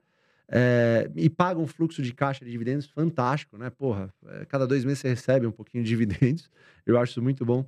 O Santander eu gosto bastante em função do que eu falei no começo, né? Do aluguel das ações, eu acho bacana, é, um, é uma rentabilidade extra lá. Embora a gente não olhe a rentabilidade, tá? Foi uma força de expressão, mas tem, é, é uma quirelinha a mais lá que você recebe. E para aqueles que gostam de uma pimentinha aí, uma Vale do Rio Doce eu acho que está num bom momento para ser comprado. Até, até a própria Vale está recomprando as ações. Agora, a Vale, como eu disse, eu acho que é uma empresa para quem já tem uma carteira estabelecida, já tem uma. Eu sou extremamente cagão. Eu tenho essa carteira estabelecida, eu posso viver dos dividendos, só que eu tenho uma meta que eu faço que é 23 vezes o valor dos meus gastos mensais. Tá. Então, a hora que eu receber 23 vezes de dividendos, eu, se eu gastar 10, eu preciso ganhar 230 mil, exemplo. Gastei, gasto 10 mil reais por mês, eu preciso ganhar 230 mil dividendos por mês para pensar em comprar uma empresa que seja de dita de oportunidade. Sim. É, uma, é um crivo que eu fiz, André, para não desfocar. Claro. Porque na bolsa, cara, você pode desfocar o tempo todo, velho. Claro, Tem muita certeza. oportunidade. Se você não tiver uma estratégia também, né, entender. Pra você seguir, né? Uma das estratégias que a gente fala muito aqui é determinar um percentual para cada empresa que você tem. Perfeito. Né? E aí você vai entendendo, poxa, qual caiu, qual subiu, deixa de comprar que subiu, compra que caiu, enfim. É uma estratégia para você não ficar vendido. Poxa, o que, que eu vou comprar? Fazendo uma estratégia assim, olhando uma vez por mês, é legal. Exato. Agora, falando sobre oportunidades que você tocou no assunto, Baroni, que empresas que você acha que hoje estão num preço legal para quem quer ter um crescimento? Não vamos falar só em dividendos, mas em crescimento, tá. valorização para o longo prazo, hein? É, cara, eu acredito que, é, é, para mim, a, a, a, a, top pick aí, se eu pudesse eleger um, eu insistiria na Vale do Rio Doce, cara. Eu acho que ela. Só que eu acho que ela alia as duas coisas. Eu acho que ela pode ter crescimento com dividendos. Com dividendos, tá. Porque é, é como eu te falei, é uma empresa que parece que já assim, investiu. Já investiu o que tinha que investir lá atrás, sabe? Então parece que está num momento de colheita, assim, sabe? Mas, cara, é uma empresa que é arriscada no certo sentido para o iniciante. Né? Imagina comprar uma Vale. Você que está olhando aí em casa, agora eu vou comprar Vale, nunca entrei na bolsa, tenho um ano de bolsa. Imagina comprar a Vale a 60 lá ir para 20, já aconteceu. É só o minério de ferro despencar. Só despencar que ela vai junto. É só a China ligar lá e falar, ó, vamos cortar o minério de ferro. Cara, a China, querendo ou não, eles manipulam o mercado. Né? Manipulam, né? mas E claro... lá fora a gente tá vendo que eles estão numa crise danada, lá sim, até o setor imobiliário. Sim, sim. Por isso que, que. Aliás, eu acho que a Bolsa poderia, falando em Bolsa Brasil, eu acho que a Bolsa Brasil poderia estar tá mais à frente se não fosse a Vale estar tá puxando, né? É, com certeza. Porque cara, ela tem um peso muito grande no índice. Sim, né? e a Petro está subindo, né? isso... né? A Petro está subindo Exatamente. pra caramba, que é uma das empresas que acabam levando o Bovespa para cima. Que tá né? equalizando, né? Exato. Mas... A Vale, cara, eu, eu acho que assim. Ela, ela, é, o minério de ferro também, assim, quando começa a cair muito, você começa a ter quebradeira de empresas que acabam também fazendo minério de ferro. Então você acaba, é, parece que fazendo com que os preços voltem, né? Porque as empresas acabam fechando, pô, é, não tem minério de ferro para vender, então o minério de ferro aumenta, a demanda Sim. aumenta, o minério aumenta. Parece que é um negócio nesse sentido, né? Parece que isso acaba acontecendo de uma maneira mais forte, historicamente falando. E o contrário também acontece. O minério sobe muito, muitas empresas acabam vindo, muita oferta, o minério cai. E esse é o, é o balanço. A Vale está muito bem posicionada, até porque tem um minério de ferro muito rico, né? Tem 62% de pureza lá, é um dos mais fortes, um dos mais é de maior qualidade do, do, do mundo, na verdade. Extração, né? Custo baixo, se eu não me engano, 37 dólares, alguma coisa assim. Então, assim, é, é parece ser um negócio muito bom, mas ao mesmo tempo eu não tenho. Então, eu falo Não vai você. comprar? Não, não tá compro. Eu tô, eu tô nos bancões, eu acho que... Quais são as sete empresas que você tem, Baroni? Hoje eu tenho uh, Itaúsa, Semig, uh, Porto Seguro, Banco do Brasil, Santander, é, AES e qual que é a outra? Me fugiu. A Taesa. Você tem bastante empresas do setor perene, né? Como você mesmo disse. Agora, Baroni, uma pergunta que a gente recebe muito aqui. Você acha que o investidor ele deve ter um número máximo de ações? Uma belíssima Se você tem pergunta. esse número para falar para nós aqui. Porque as pessoas, às vezes, elas estão comprando de tudo, aí chega lá, tem 25 ações. Uhum. Ou a outra tá com duas ações e tá com medo de comprar mais porque não sabe se é o certo ou não. Cara, Muita é gente uma, tem essa dúvida. É uma aqui. belíssima pergunta essa, cara. E a resposta é que vai de cada um. Para mim, eu já tô, assim, eu já tô meio... É, assim, com sete empresas eu já tô meio preguiçoso de ter mais empresas na carteira. Porque se, o problema é você começar a desfocar. É. Cara, você tem sete empresas, alguma delas tá boa para você comprar. Alguma delas paga mais de 6%, tá pagando um bom dividendo e tá no bom preço. Pô, você vai adicionar mais uma na carteira. Pô, é mais uma para você olhar e para você fazer metas e número de ações. Então, assim, eu não, eu não, eu não recrimino quem tem muitas empresas na carteira. Mas, assim, é, eu acho que se você for pegar os grandes investidores, né? Você pega o próprio Barsi, você pega 80% da carteira deles são talvez cinco empresas. Exatamente. Então prova-se que não precisa ter muita quantidade para ter uma carteira diversificada. Pois é, perfeito. E assim, você começa a pensar em diversificação, né? Você pega, sei lá, o Banco do Brasil. O Banco do Brasil tem 50 milhões de clientes, cara. Você pega uma Taesa. A Taesa tem, direto e indiretamente, uma pancada de milhões de clientes no Brasil inteiro. Então, assim, você...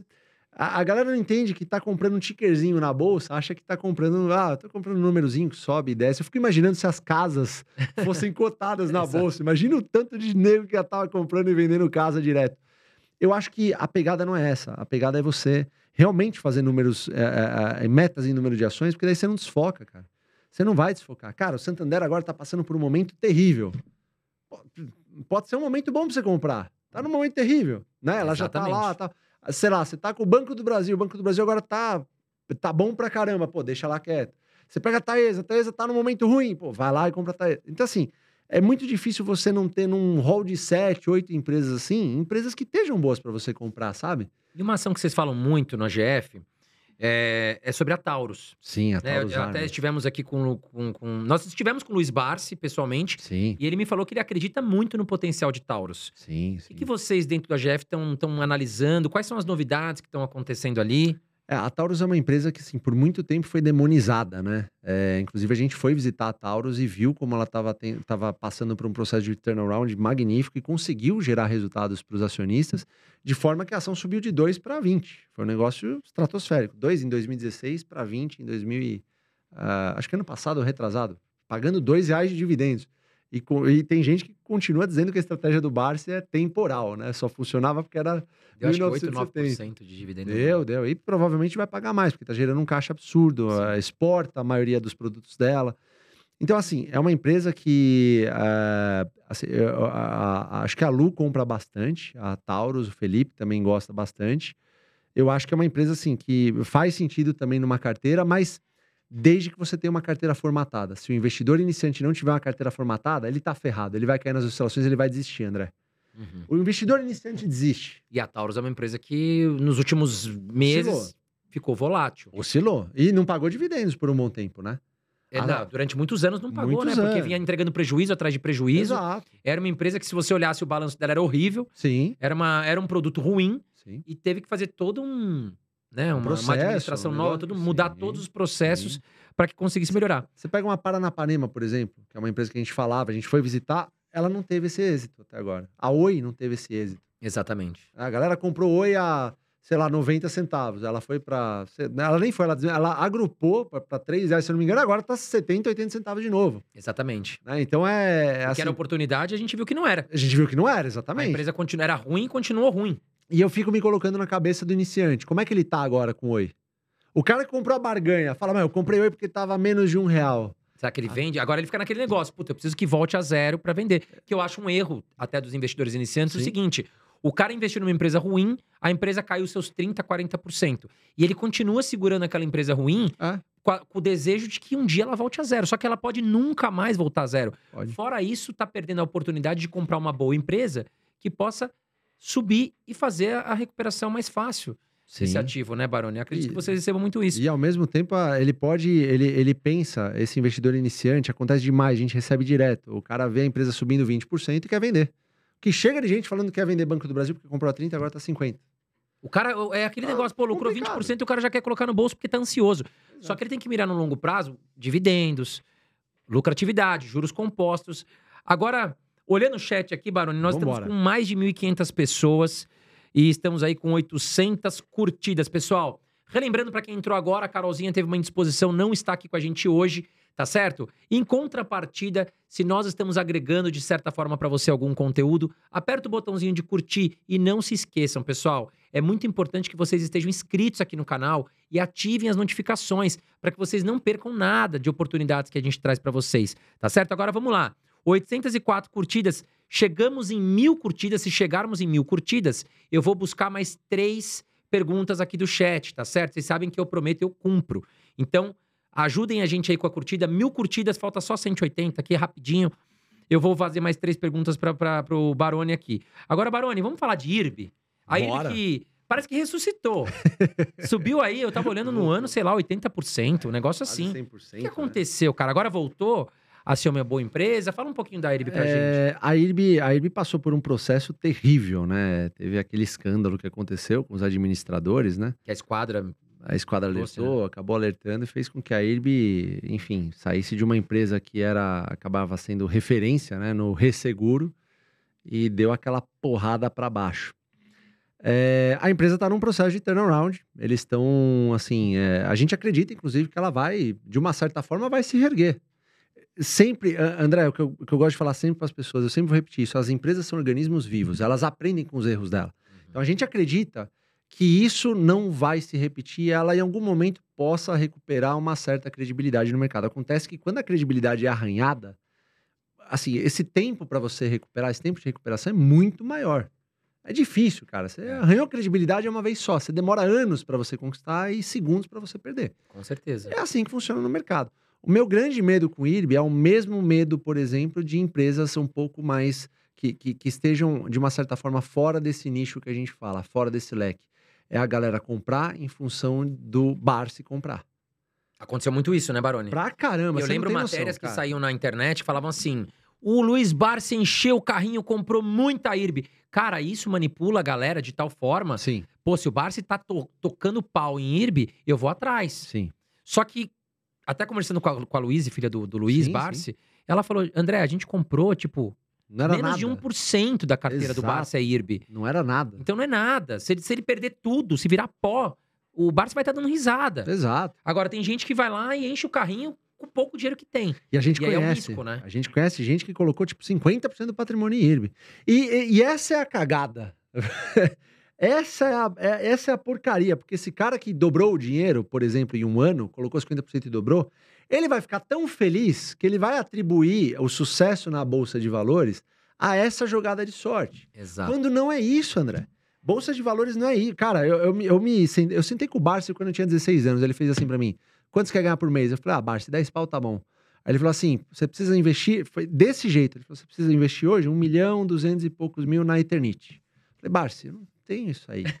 Né? Um milhão, você tá louco. Então, Eu vim de. cara, eu estudei escola pública a vida inteira. Eu vim de uma família humilde. Não, não- imagina, eu matava pra pagar as contas, ajudava meus pais. Barça, eu não tenho isso ali. Não tem problema. Eu era engraxate. Corta o zero. 120 mil você tem? Falei, Não tenho, Barça. Ele foi cortando zero. Eu cheguei com. No, no final do dia, foi com 120 reais que eu comecei. Essa é a cabeça do cara que Essa quer é vencer. Exatamente. Hoje eu tenho 120, amanhã eu tenho 1.200. Cara, eu vou te falar um negócio.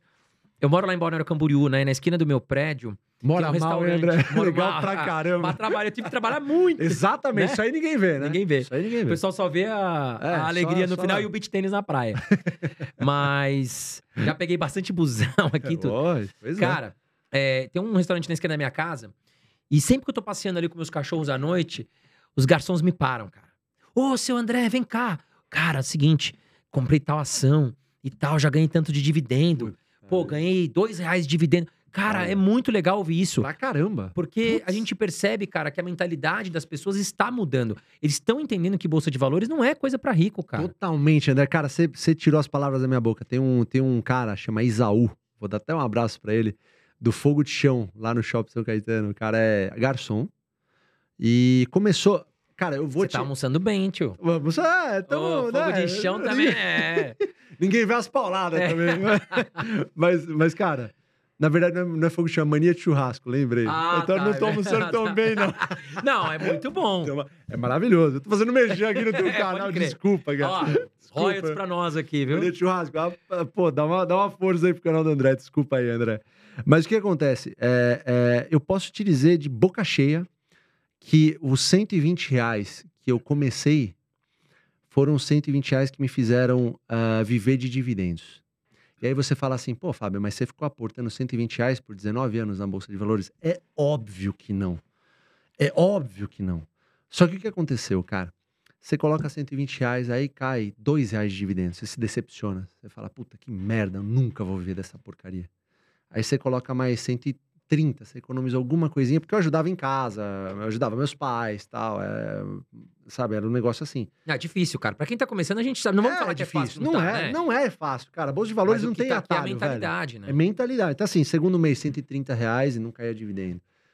Sei lá, quinto mês, 140 reais mais o dividendo e alguma coisinha.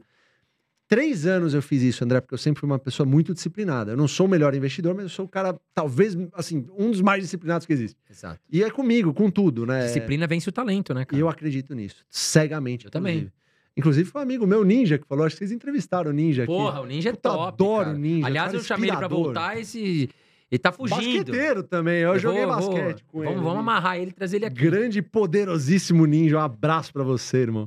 Então, assim, foram anos fazendo isso. Três anos depois, eh, eu lembro que eu cheguei com a minha mãe numa conversa, cara. Eu juro pra você. Eu cheguei com a minha mãe e falei assim: mãe, minha mãe é uma puta de uma parceira. Ela falou assim: eu, eu cheguei pra ela e falei assim: mãe, eu nunca vou viver disso aqui. Porque eu tô, sei lá, colocando 100, 200 reais naquela época. E eu consegui aumentar os aportes pouquinho, né? Era estagiário tal, vendia site de porta em porta, fui aumentando. Aí ele- ela fez assim: olha, você pode seguir seus amigos que falam pra você que a renda fixa é muito melhor e tal. Não, não, não tava muito claro como tá hoje no YouTube o conceito de renda fixa versus dividendos. Não é a mesma coisa. Não.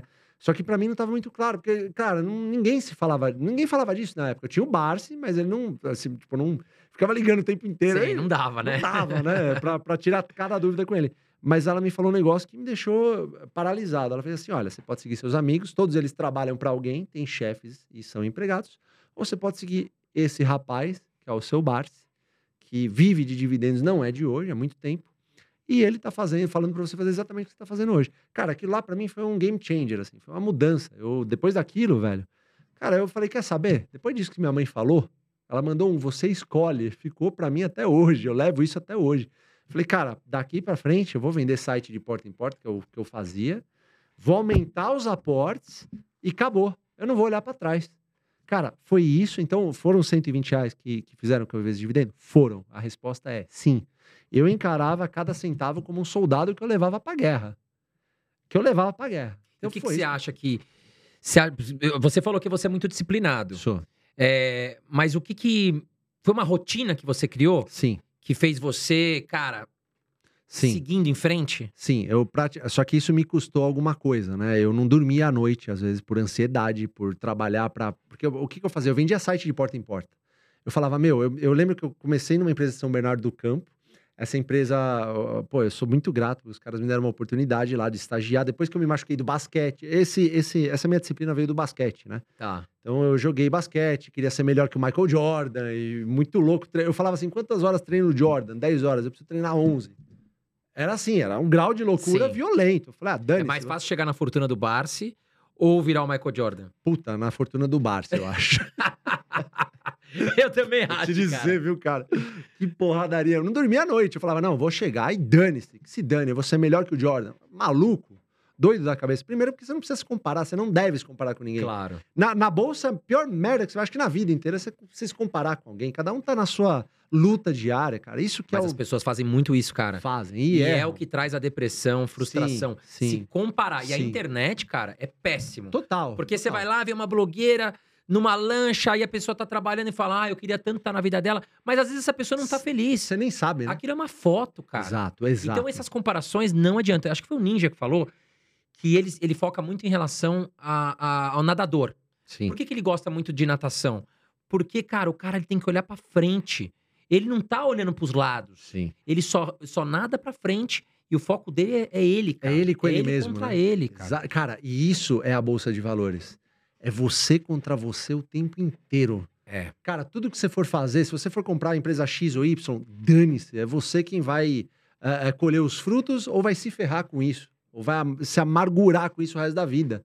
Quando eu falo para as pessoas não comprem empresas ligadas a commodity, não comprem empresas, é, sei lá, que não pagaram dividendos nos últimos 10 anos, tem a ver com isso. Porque se, se você compra uma empresa, ela não paga dividendos nos próximos 5 anos, cara, você vai ficar maluco. O cara que comprou Oi achando que era oportunidade, há 3, 4 anos atrás, ele tá. Cara, ele, eu duvido que ele volta para Bolsa de Valores. Não, exatamente, cara. O cara com certeza não volta. Não volta, não volta. Então, assim, é, é, eu tenho certeza que, assim, essa disciplina é que me levou longe. Ó, eu vou te dar um exemplo. Eu tinha 132 quilos há três anos atrás. Eu falei, conquistei minha independência, que se dane, eu vou comer fora o dia todo. Minha, mão, minha mãe tem problemas nas mãos, né? E eu prometi que quando atingisse minha, li- minha liberdade financeira, eu ia levar ela pra almoçar todos os dias. Então eu levo ela, meu pai, dane-se. E comia errado o tempo inteiro, né? Olha lá, a mania de churrasco aí. Mania de churrasco, ah. Mania de churrasco tá, tá devendo, hein? Mas enfim, é, é, e eu comecei a me acabar. Eu falava, pô, então eu sou tão perene assim na bolsa, mas na vida mesmo eu não sou perene. Aí o que, que eu fiz? Falei, vou usar a mesma coisa que eu usei para atingir minha liberdade financeira na bolsa, agora na vida. Então isso se traduziu em fazer academia todo santo dia, me alimentar melhor todo santo dia por dois, três anos. Estamos aqui agora três anos, eu faço academia todos os dias, me alimento melhor todos os dias. Exatamente a mesma coisa na bolsa aqui. Então assim, é- rotina. é uma plenitude, cara. Você tenta viver o seu máximo todos os dias. Não é fácil, é uma tarefa dificílima, E cara. eu acho que começar é mais difícil, cara. Totalmente, você tem Porque razão. o cara ele precisa enfrentar várias crenças dele, né? Sim. É, pô, ele vai ter que se guardar, talvez não é momento de ir pra balada. Cara, em vez do cara ir pra balada gastar 200 reais, talvez, pô, ele podia comprar em ações. É um pensamento louco. Não tô falando que ninguém precisa sair de balada, ninguém precisa se divertir. Não, não é isso. Mas, por exemplo, se você faz cinco baladas por mês, que tal você fazer quatro? Pois Cara, é. você vai se divertir muito e você ainda vai ter ali uma grana guardada todo mês, que lá na frente vai te possibilitar uma, uma saúde mental. Faz Agora, Baroni, viu, vamos pro chat aqui de novo. Vambora, vambora. Batemos as mil curtidas e é o que eu falo pra vocês, pessoal. Bateu aqui as nossas metas de curtida, a gente cumpre. Vamos fazer perguntas aqui ah, do chat, tá certo? Mas lembrando, continuem deixando aqui apertado o botãozinho de curtir, né? Se de alguma forma a gente ajudou vocês, ajudem a gente a manter esse canal gratuito e o botãozinho de curtir ajuda muito. Tá legal, pessoal? Nós vamos agora fazer então três perguntas aqui, conforme prometido. Já Ô, ô, André, 1.600 pessoas já, ao vivo. já pede pra galera mandar lá, marcar o Mania de Churrasco pra te patrocinar aqui, pô. Já fizemos Exatamente. merchan pros caras. Cobre mania de churrasco, tá certo? Pra patrocinar aqui o Irmãos Dias O André vai Podcast. me matar depois Que do é podcast. isso, cara? Aqui é desculpa, tudo né? liberado. Vamos lá, gente. Ó, o Juan Araújo pergunta pro Fabião sobre Auren ou AES. O que, que ele prefere? Eu acho que as duas estão num momento muito bom. É, A minha preferência é por AES, pelo fato de eu já ter desenvolvido um histórico com ela. Mas a Auren, ela já pagou acho que R$1,50 de dividendos, vai para pagar provavelmente R$1,50 até o final do ano de novo, em função de um processo que está em andamento. Não é recorrente esse 1,50, mas assim, eu acho que é uma empresa que tem é uma, uma junção né, com os ativos da Votorantim, a antiga CESP. Eu acho que é uma empresa muito próspera. O Barsi também tem, tem comprado bastante. Tá num bom setor. Acho que paga um dividendo legal, razoável. Cara, se for entre uma e outra, pra mim, é AES, né? Eu, eu, eu gosto abaixo dos 10 reais, mas mesmo assim eu prefiro pelo fato de eu já ter uma história, já ter desenvolvido. É a minha parte de geração de energia. Só que eu acho que você vai ter que ter um pouco mais de paciência com a AES, cara, porque a AES ainda vai. É, para colher os frutos ainda vai acho que mais um aninho, alguma coisa assim, para começar, o que é para nós é um tempo tranquilo. Agora, para a pessoa que está começando, talvez não seja interessante comprar uma AES agora, Entendi. porque vai ficar um tempo sem receber uns dividendos. Esse um tempo, eu imagino que seja talvez um ano. Sim. tá. Então, eu acho que, mas eu acho que ambas empresas têm um futuro brilhante pela frente, eu acredito nas duas. Rafael Ama Arn- Arnold. Aliás, um abraço pra você, Rafael. E a Clabin, você não acha que seja boa pra investir? A Clabin é uma baita de uma empresa, uma excelente empresa, mas é, eu não tinha uma. Eu já tive posição na Clabin, né, há alguns anos atrás. é, acho que uns sete anos atrás, alguma coisa assim. Só que eu acabei especulando com ela, porque ela, ela falhou em alguns momentos no quesito de dividendos. Mas foi, uma, foi um descasamento de caixa, né? É uma empresa redondíssima que paga dividendos trimestralmente. Acho que é uma puta empresa, pra falar a verdade, cara. Então, assim, é, vai fazer merdas comprar Clabin? De jeito nenhum. Uma puta empresa. Acho que é uma das maiores posições do Barça, inclusive. A família se sustenta em relação aos dividendos. Cara, o Jean e o Felipe tiveram em Telemaco Borba lá para visitar a Clabin, uma visita que eu acabei não podendo ir. Tá, tá inclusive no nosso canal lá, foi sensacional a visita. Foi uma forma de deixar os acionistas mais próximos da empresa. Lembra aquela história que eu falei de, da pessoa comprar o tickerzinho e achar.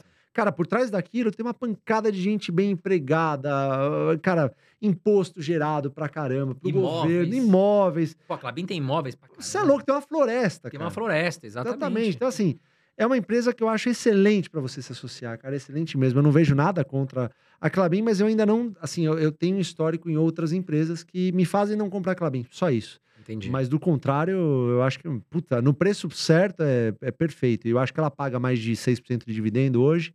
Tá num setor que é fora do best, né?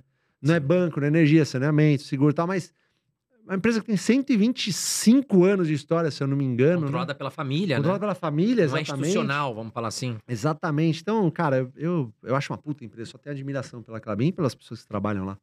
Emerson Heleno, Sanepar está subindo o preço. Hora de comprar antes que fique cara? Não, eu- cara, Sanepar, a última vez que eu vim aqui, eu falei com o Andrezão, inclusive, da Sanepar.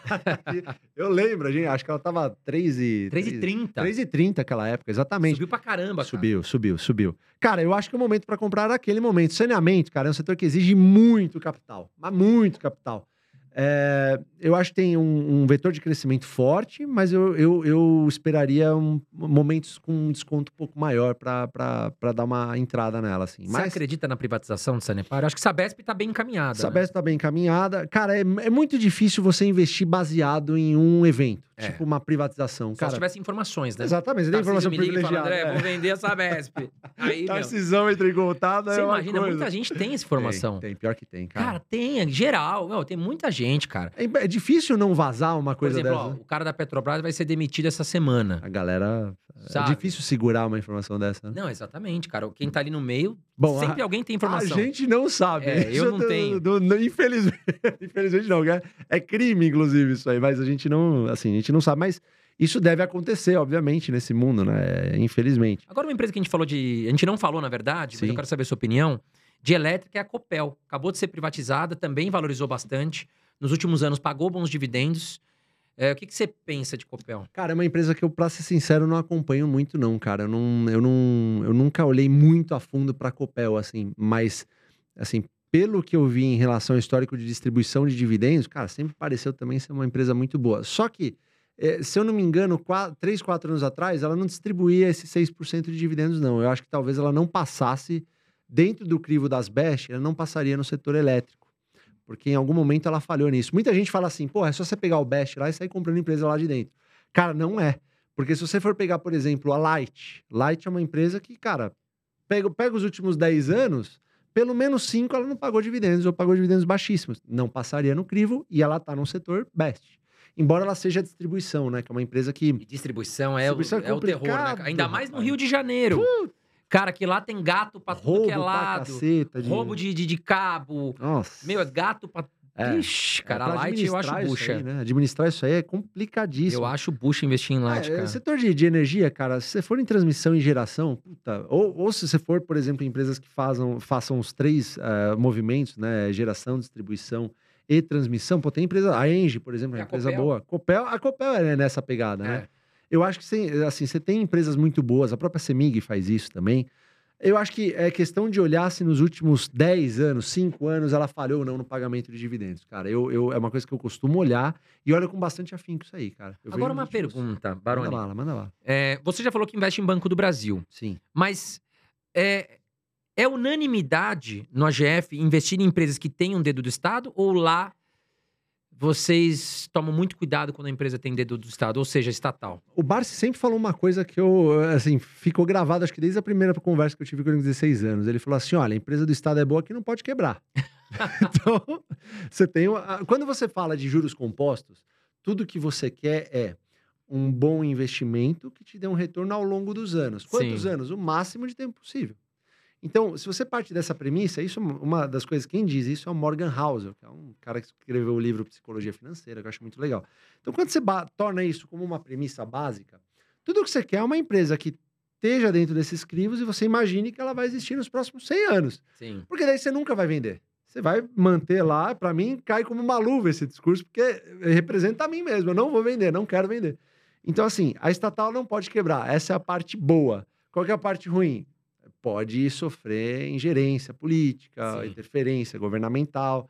Mas você sabe o que, eu, o que, eu acredito, André? Eu acho que talvez a Petrobras esteja mostrando um pouco disso, embora acho que seja, de uma certa forma, um pouco prematuro de falar. Mas, assim, me parece que a governança corporativa dessas empresas, ao longo dos anos, tem se fortalecido de uma forma que antigamente não existia isso. Você percebe isso também? Eu acho que a Petrobras, cara, eu, eu fiquei com muito medo Sim, claro. nesse novo, Todo novo, mundo. novo governo de você. esquerda. E eu fiquei com muito receio, cara. Mas até então, Pois a é. Petrobras tá fluindo legal.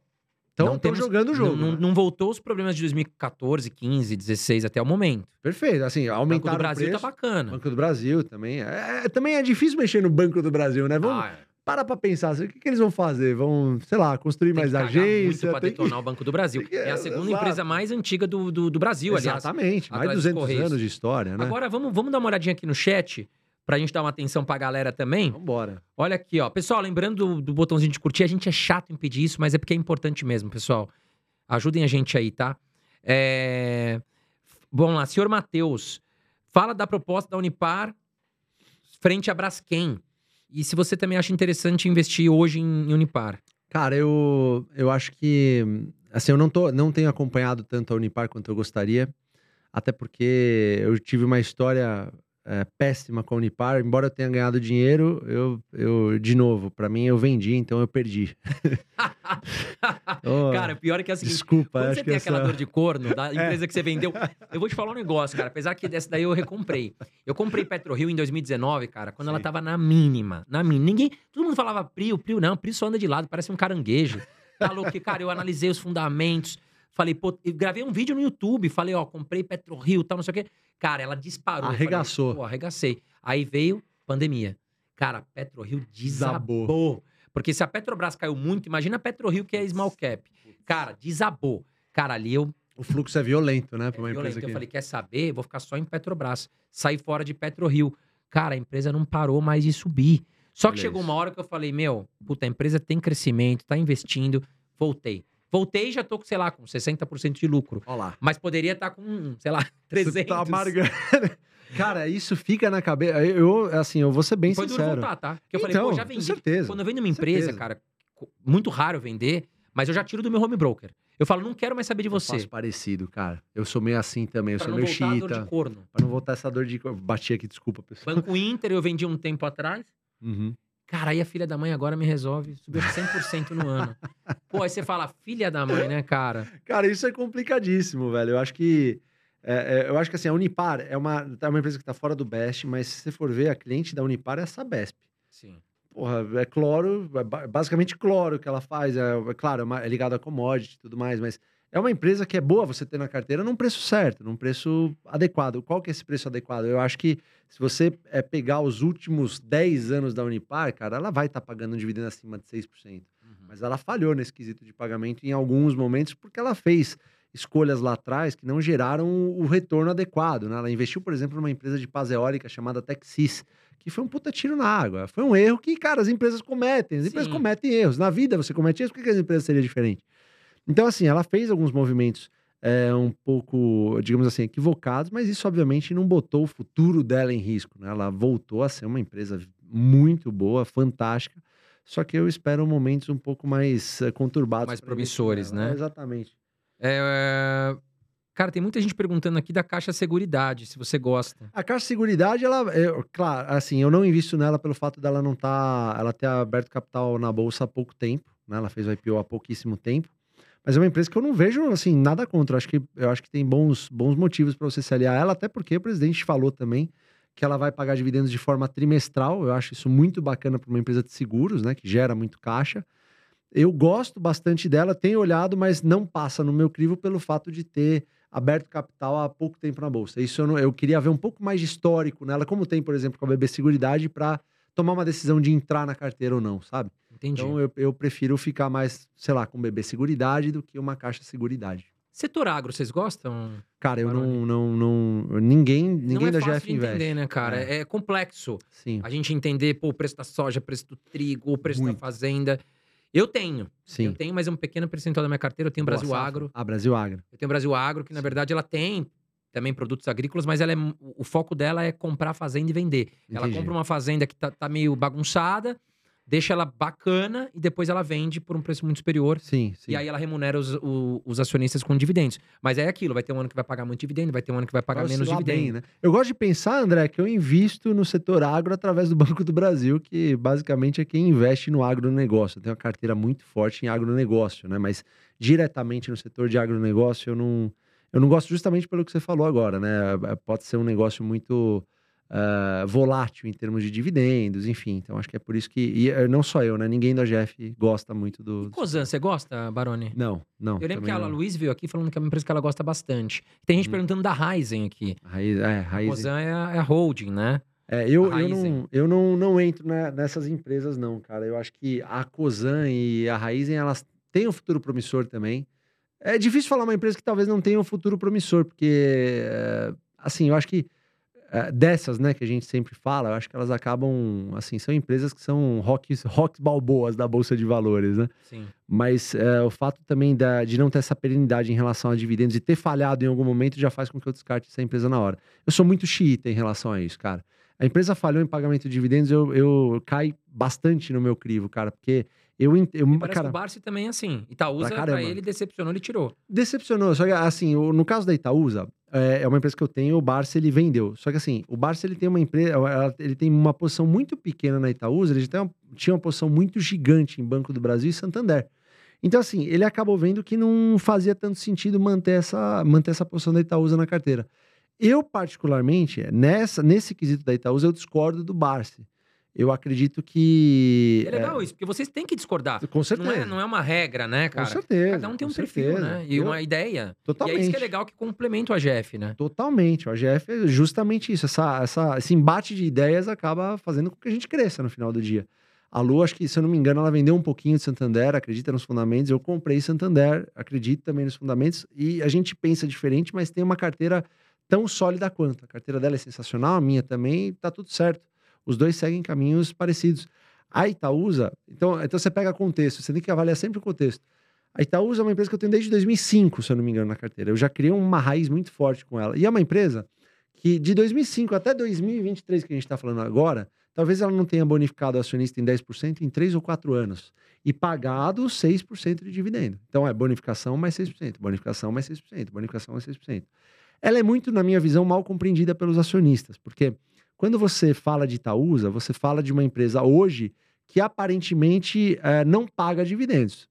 Mas se você for parar para pensar um pouquinho, ela sempre, ela nunca foi uma empresa que, assim, pagou tantos dividendos como uma Taesa da vida, né? Ela sempre falou para os acionistas, desde 2015, que ela queria diversificar o patrimônio dela, di- diversificar o, o- o capital dela, alocar o capital em outras coisas que não fossem o Banco Itaú. Claro que é um, um desafio, cara. O banco sempre vai ser a maior posição, porque tomou uma proporção gigante.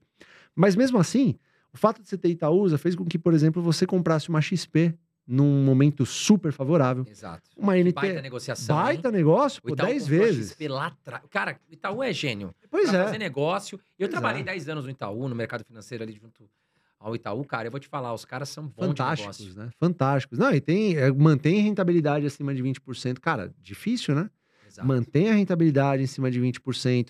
É, A comprou concorrência uma- chegou. concorrência chegou, eles tiraram, meu, de letra, isso parece. Né? Então eles se movimentam de uma forma que eu acho exemplar.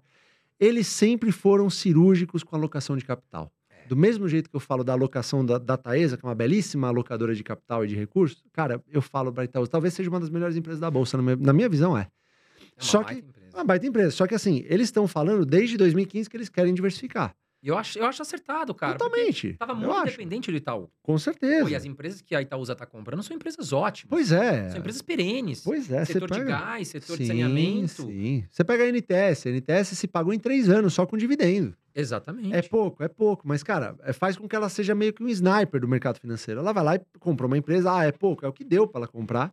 E ela já se pagou. Exatamente. Baita do negócio. A EGEA, porra, eu comprei o que dava para comprar. Segundo o Setúbal, eles queriam comprar mais da EGEA, mas não, não, não pôde. eh, Sim. Não, não, não teve o aval para comprar mais, mas compraria. Então, assim, eu, eu, eu, eu sigo acreditando no projeto Itaúsa. E quando eu falo de projeto Itaúsa, tem todo esse contexto. Contexto de um cara que comprou ação em 2004. Eu, a minha trajetória foi muito mais feliz com o Itaúsa do que com o Unipar, André. É que a Unipar te deixou Na com mão. dor de corno. E na mão. Porque na mão, filha da mãe da Unipar. Não, assim, a Unipar, cara, você imagina que eu comprei ela, foi uma das primeiras empresas que eu comprei, te mostrei aqui, um- uma Sim, das eu vi. compras. Então, assim, é, você pega ela de 2000 e, acho que 2006 que eu comecei a montar a posição, até 2016, foi uma empresa que não pagou dividendo quase. Pagou pouquíssimos dividendos, 2%, 3%. Te fez sair. Pois é. Mas não fez o Barça sair, né, não cara? Fez, não, não, por isso que ele é o Barça, né? Por isso que ele é o Pelé e eu não sou. Mas assim, é, é, o que que aconteceu? Eu fiquei... O, o pior de tudo é que eu roí o osso com a Unipar e não fiquei com o filé mignon.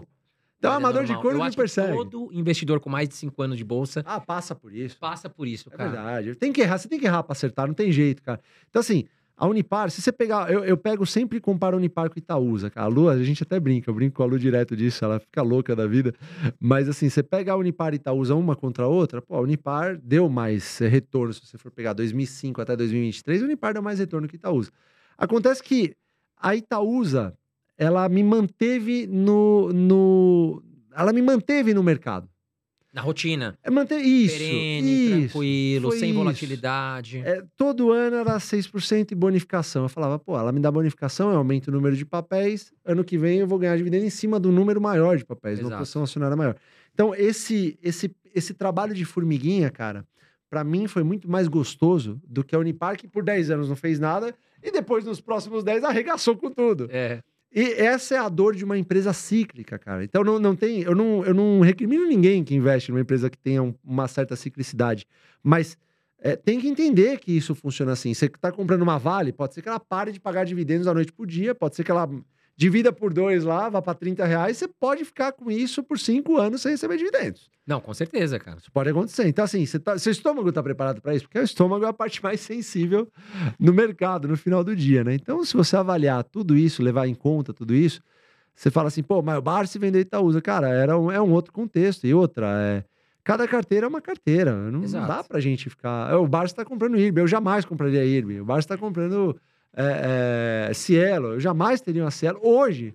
Mas talvez se eu tivesse com o capital do Barça e com o número de estrada, de anos de estrada que ele tem, o Barça, cara, o Barça tem 50 anos de bolsa, Alguma cara. coisa ele tá enxergando ali, né, cara? E eu não tô, e nem, é assim, e ele é o Pelé, eu não sou o Pelé. Você sabe que eu tenho um amigo Pô.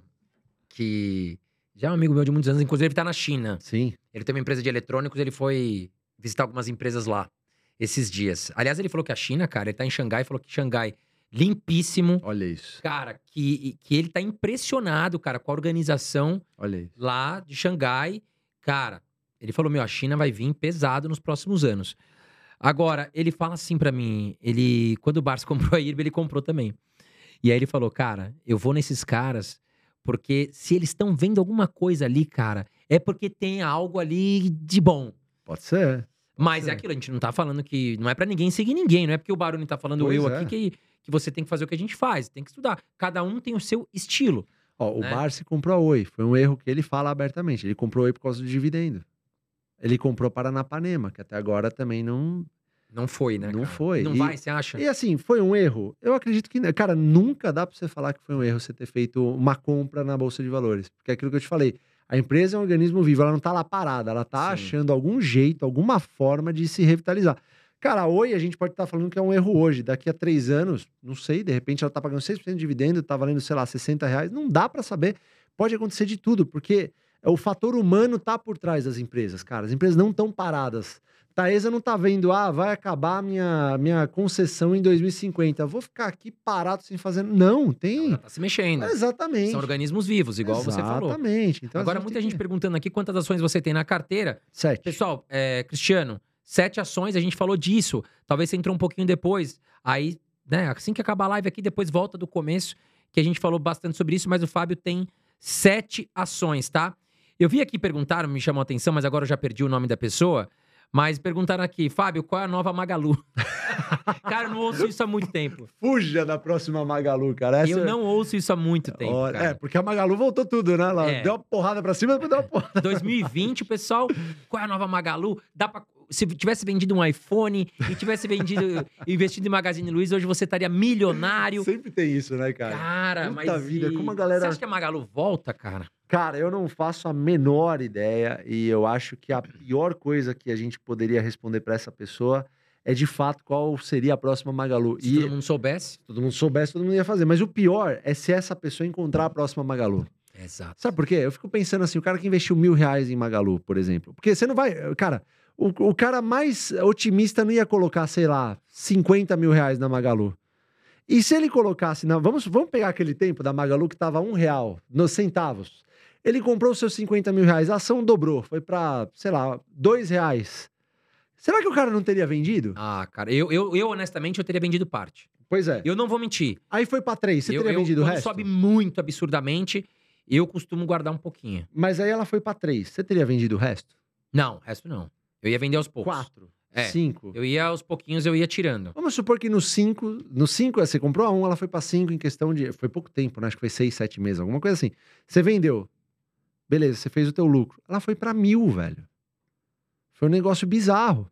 Aí você fala, puta, devia ter segurado tudo. Aí do nada, dos mil, ela voltou Volta tudo. tudo. de novo. Aí você fala, ufa. Cara, é muito louco o mercado. Então você precisa ter uma Exato. estratégia definida para que Exato. você não fique perdido. Agora, passamos de 1.600 pessoas aqui, Baroni. O pessoal está gostando da gente, viu, cara? Pô, obrigado aí, é galera. muita gente, Mete um 1.615 curtir aí. pessoas. Pessoal, Obrigado. quem tá entrando, deixa o botãozinho de curtida apertado, porque ajuda muito a gente aqui. Eu sou chato pra caramba. Aliás, pra quem não percebeu ainda, a Carolzinha não tá quieta. É porque ela não está aqui hoje, porque ela teve uma indisposição, não esteve aqui com a gente. Então, até peço a vocês aí mandar boas energias pra Carolzinha. Nas próximas ela estará aqui com a gente, mas não deixaríamos você sem, ah, sem conteúdo aqui hoje. É, bom, daqui a pouquinho nós vamos pro ping-pong, o pessoal também perguntou aqui. E a gente perguntando aqui de Aeres, você acompanha a Aeres? Cara, não acompanha. Essa Uzi Minas, você curte? Cara, Uzi Minas eu tenho um exemplo aqui, que não é Uzi Minas, é CSN, comprada aos 137 reais. Tá aqui, ó. Trouxe pra você, falei pro André, eu vou trazer os erros aqui, ó. Que se dane. Pra galera, ó. Depois você mostra aí, ó. 138 reais eu paguei na CSN. Cara, isso aqui é história. História. Isso aqui dá pra ir pro museu da B3, Ó, gente. Só, só tampa Olha aqui isso aqui. embaixo. Aí, que eu, eu tenho as informações aqui. Mas pode mostrar isso aqui. 130. eu Cara, vou, eu vou isso postar aqui no é meu Insta. história, ó. Eu vou postar no Isso meu aqui Insta. tem que ser enquadrado. E, aliás, você Eu é enquadrei. Enquadrou? Eu enquadrei, não é mentira, não, eu enquadrei. Cara, isso aqui foi, ó. Eu vou postar lá no meu Instagram depois, no da Ações, ó, arroba Ações Garantem, segue lá se você não segue. Sim. Posso fazer o merchan Eu aqui? sigo, claro. Opa, Beleza. pode. O arroba Ações Garantem, arroba o Fábio Baroni e tal. É, eu vou postar aqui essa nota de corretagem saindo daqui, ó, 17 de 1 de 2008. Essa foi uma compra que eu fiz em Siderúrgica Nacional. 138 reais, André. Em 2016 eu vi essa ação valer 2, 3 reais. Claro que ela teve um, ela, um desdobramento e tal, mas, cara, queda de 90%. Mas o erro tá na empresa? Não, tá em mim. Não foi, eu não- eu- ninguém me mandou comprar essa empresa aqui. Sim. Isso aqui é um momento onde o Fábio tava falando assim: puta vida, tá começando a dar bom esse negócio de dividendos aqui. o Barsi não entende nada disso aí, deixa que eu assumo agora. E aí Exato. o Fábio vai tentar ser melhor que o Barsi, tá? Fica com essa comparação imbecil, você não deve ser melhor que ninguém, cara. Exato, Para é você se contra comparar você. na bolsa de valores. Acho que esse é o maior recado que você pode ter, é não se compara com ninguém. Você não é melhor nem pior que ninguém, cara. Que ninguém. Agora, eu- quando eu comprei aqui, André, eu tentei especular, cara. Eu não sabia o que a empresa fazia. Eu não sabia quanto dividendo que ela pagava. Eu comprei porque ela subiu pra caramba. Eu tentei pegar a porrada. Eu falei, Você ah, falou, nossa, tá subindo todo é dia. isso. Você é sabe que isso. aconteceu muito isso com o Magazine Luiza, né? Pra caramba. Porque a pessoa Pô, falava, caramba, só sobe, só sobe. Vou só... comprar também. Eu lembro que teve amigo meu que me ligou e falou: Cara, Magazine Luiza sobe todo dia. Todo dia eu vou Aí. olhar, o home broker tá subindo. Eu não vou perder isso aqui, não, cara. Eu quero pegar o foguete eh, decolando ainda. É o FOMO, né? Fear of Exato. missing out. Aí o cara compra sem saber o que tá fazendo, por que comprou. Foi só aqui, ó. comprou na dica. Foi isso aqui, ó. 138 reais. Toma na cabeça. O que, que eu fiz com isso aqui? Foram duas. Eu fiz isso com Siderúrgica Nacional e com os Minas. Os Minas eu paguei acho que 90 reais, foi para 90 centavos. 10 anos depois, ela desmembrou, acho que é, por dois, né? Ela tava 90, foi para 45, foi alguma coisa assim. Eu não gosto de lembrar muito disso. Mas eu fiz disso um quadro, cara. Que legal. Eu peguei essa nota de corretagem, eu tirei desse quadro para mostrar para você. E eu também já mostrei numa, numa das lives do AGF, eu mostrei da Uzi Minas. Que é para eu lembrar de nunca especular, cara. Dinheiro, André, é suado pra caramba. Eu, eu ralei muito, assim como você também ralou para conquistar suas coisas. E a galera vê, vê a parte boa, né, André? É, ô. Não vê as porradas que a gente toma. Acho que a gente já nasceu herdeiro. Nasceu né, rico, nasceu herdeiro. Não, não foi assim. Então, assim, é- é- é- isso é para mostrar, cara, que o dinheiro que você vai colocar em ações na Bolsa de Valores tem que ser soldado que vai pra guerra, velho. Exato. Você não vai levar pra morrer, você vai levar ele pra... Compromisso, né, cara? Exatamente. Porque às vezes o cara vê ali um lucrinho e fala, ah, vou pegar isso aqui e vou pra Disney. Exatamente. Cara, calma, você tá exatamente. construindo um castelinho. Se você tirar os tijolos, o castelo vai cair. Tem que tomar cuidado. Ó, e outra uma coisa, só te, te interrompendo, pessoal, deem like nessa live aqui, porque o André, o André, ele falou, meu, traz isso que vai ajudar você que tá em casa. É isso aí. a não cometer esses erros que você cometeu. Então eu trouxe aqui porque, cara, isso aqui foi um erro não da empresa. A empresa é excelente, tem funcionários bons e tal. Eu jamais vou falar mal de uma empresa, cara. Acho que é, é, mal no sentido assim, pô, é talvez mal no sentido de, pô, não compre porque tá num preço que Sim. talvez esteja muito alto. Mas assim, eu jamais vou falar mal de uma empresa, seja ela qual for, cara. Porque dentro de uma empresa, para chegar o dividendo no teu bolso, tem gente trabalhando, tem família sendo sustentada, tem lucro sendo gerado para a empresa que antes é gerado para o governo, para que o governo pague as escolas, hospitais. Cara, os empresários se ferram no Brasil. Uh. Então, a gente tem que enaltecer, na verdade. E eu torço muito que até lojas americanas, cara, Claro, se recupere. Magalu, Claro que tem que entender o que aconteceu com aqueles 40 bilhões de reais. Sim. Se sim. foi fraude, se não foi fraude. Quem é culpado tem que pagar aí o preço, tem que ser levado à justiça, porque muita gente saiu prejudicada, os acionistas, claro. Mas a gente torce, porque imagina quantas pessoas dependem aí de lojas americanas, quantas empresas podem quebrar caso a lojas americanas vá à falência também, os bancos que emprestaram dinheiro e talvez não recebam. Mas, Baroni, Com chegamos certeza. agora no momento importante aqui do nosso podcast, que é o nosso quadro Ping Pong. Vambora. E esse quadro Ping Pong hoje ele está sendo patrocinado graças a vocês, pessoal. Vamos agradecer novamente aqui. São mais de 505 mil inscritos no, no canal Irmãos Dias Podcast e estamos hoje com um patrocinador, né? Então, graças a você. Se não fosse você, não teríamos isso, tá certo? Então, o nosso patrocinador de hoje é a Nômade. E eu e a Carol, a gente sempre fala nas nossas redes que é legal diversificar o dinheiro né? É legal diversificar o seu patrimônio. É importante, porque isso te traz segurança. Aqui no Brasil, a gente sabe, infelizmente, nós temos problemas políticos, tem muita oportunidade, é verdade, mas é uma estratégia minha e da Carol. A gente manda parte do nosso patrimônio para os Estados Unidos, porque a gente considera que o dólar é a moeda mais forte do mundo. As maiores empresas eh, eh, do mundo estão negociando na Bolsa Americana. Nós temos lá dividendos em dólar, renda fixa em dólar. Então é muito interessante. Fora isso, tem cartão também de débito internacional, aceito em mais de 180 países. Legal. Fez compras aqui na internet em moeda estrangeira, fez também viagem internacional, usa o teu cartão que você vai economizar IOF. Tá? O IOF da Nomad é 1,1%, o cartão brasileiro 5,38%. Tá legal? Então faz assim. Aqui embaixo tem um link, aqui em cima também tem um QR Code rodando na sua tela. Abertura de conta gratuita, corretagem zero. Você pode começar investindo com um dólar, tá? Então não tem desculpa, começar investindo com pouco, tá legal? Agora, utilizou o cupom Irmãos Dias, atenção, cupom Irmãos Dias, não tem um tiozinho, é só Irmãos Dias, tudo junto, tá legal? Vai ficar aqui na tela para você também, aqui embaixo no link da descrição vai estar o cupom também. Você abriu a conta, utilizou o cupom na abertura da conta, fez a sua primeira remessa de caminho até 15 dias, vai ganhar até 100 reais de cashback. Então aproveita, vai lá e começa a investir no exterior, que é muito interessante. Pessoal, agora nós vamos pro Ping Pong, que é um quadro que o Baroni já conhece, que nós vamos colocar ele na parede aqui, não tem como fugir. Tem gente que às vezes não quer responder, mas a gente obriga a responder. O Baroni sabe como funciona. Vamos responder. Vamos lá, Baroni. Ah, Banco do Brasil ou Bradesco? Banco do Brasil. Banco Itaú ou Banco Bradesco? Itaú. Banco Inter ou Nubank? Puta, nenhum dos dois. Não consigo. Aí você foi sincero. Não consigo. Tá legal. Eu vou deixar passar. Respeito, tá? Mas se tivesse que respeito. escolher um, assim, vai. Eu iria no Nubank, porque o Tá. Nubank acho que foi desbravador, mas eu não invisto em nenhum, cara. São 85 milhões de clientes. É. Taesa ou AS? Ah, no momento agora, é. Puta vida. Taesa. Ah, Porto Seguro ou BB Seguros? Cara, eu sempre vou pelo lado do investidor pequeno, tá? Vou, eu vou pegar do investidor sempre que tá começando. BB Seguridade. BB Seguros ou Caixa Seguridade? BB Seguridade. Porto Seguro ou Caixa Seguridade? Porto Seguro. IRB ou Taurus? Taurus. Petrobras ou PetroRio? Puta vida. Petrobras. É Clabin ou eu Suzano? Preciso responder mesmo. Clabinzeira. Clabin. É isso aí, gente. Ping pong. Vamos dar uma olhadinha aqui no chat. Estamos chegando ao final da nossa live, já quase duas horas que eu tô segurando o Barone aqui. Ah, que é isso, um já prazer. deve estar irmão. morrendo de fome. É Cara, isso, tem muita prazer. gente falando aqui da, da Semin. A Semin, a, a Semin é a CSN Mineração, né? Cara, eu acho uma baita empresa. Essa foi uma das empresas que eu falei pro Jean, que é o nosso sócio lá, que eu gostava. Eu acabei não comprando, ele comprou, não, não comprava, não comprei por conta do meu conservadorismo, que é, acaba sendo um erro em alguns momentos. Não importa, eu vou pecar por isso em mais vezes. Eu tenho ciência que eu vou errar mais vezes por não comprar esse tipo de empresa, mas não passa no meu crivo e eu, eu tenho uma coisa que eu respeito, que é meu crivo na- no mercado. Então, se passou por isso, se foge disso, eu não compro. Hoje, a, a CSN Mineração, ela basicamente, ela, a parte dos dividendos que ela distribui é para a CSN, que é a controladora, né? E ela também é uma- um caso de uma empresa que investiu pra caramba lá atrás.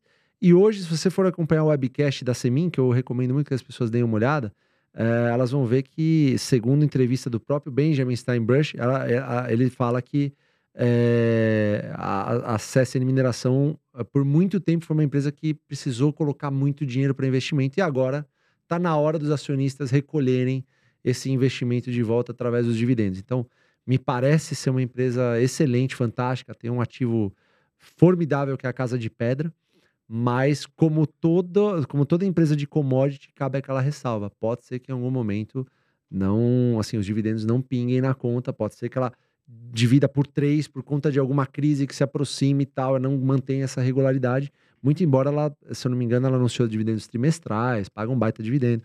Mas, cara, no meu crivo, não passa. Legal. É isso. Bom, Baroni, chegamos aqui ao final da nossa live. Foram mais de 1.600 pessoas full time aqui. Quero agradecer muito a presença de vocês. Quero agradecer de coração também a todo mundo que comenta aqui, a quem está inscrito no canal. Ative as notificações também, que é importante. Se você não está inscrito, vai lá, se inscreve agora. E se você acha que estava inscrito, confere se ainda está, porque o YouTube andou fazendo aí algumas mudanças. Muita gente acabou não sendo mais inscrito aqui. Tá legal? Mas, pessoal, quero agradecer vocês. Lembrando que a Carolzinha não participou hoje por uma indisposição, questão de saúde. Não deixaríamos vocês aí na mão.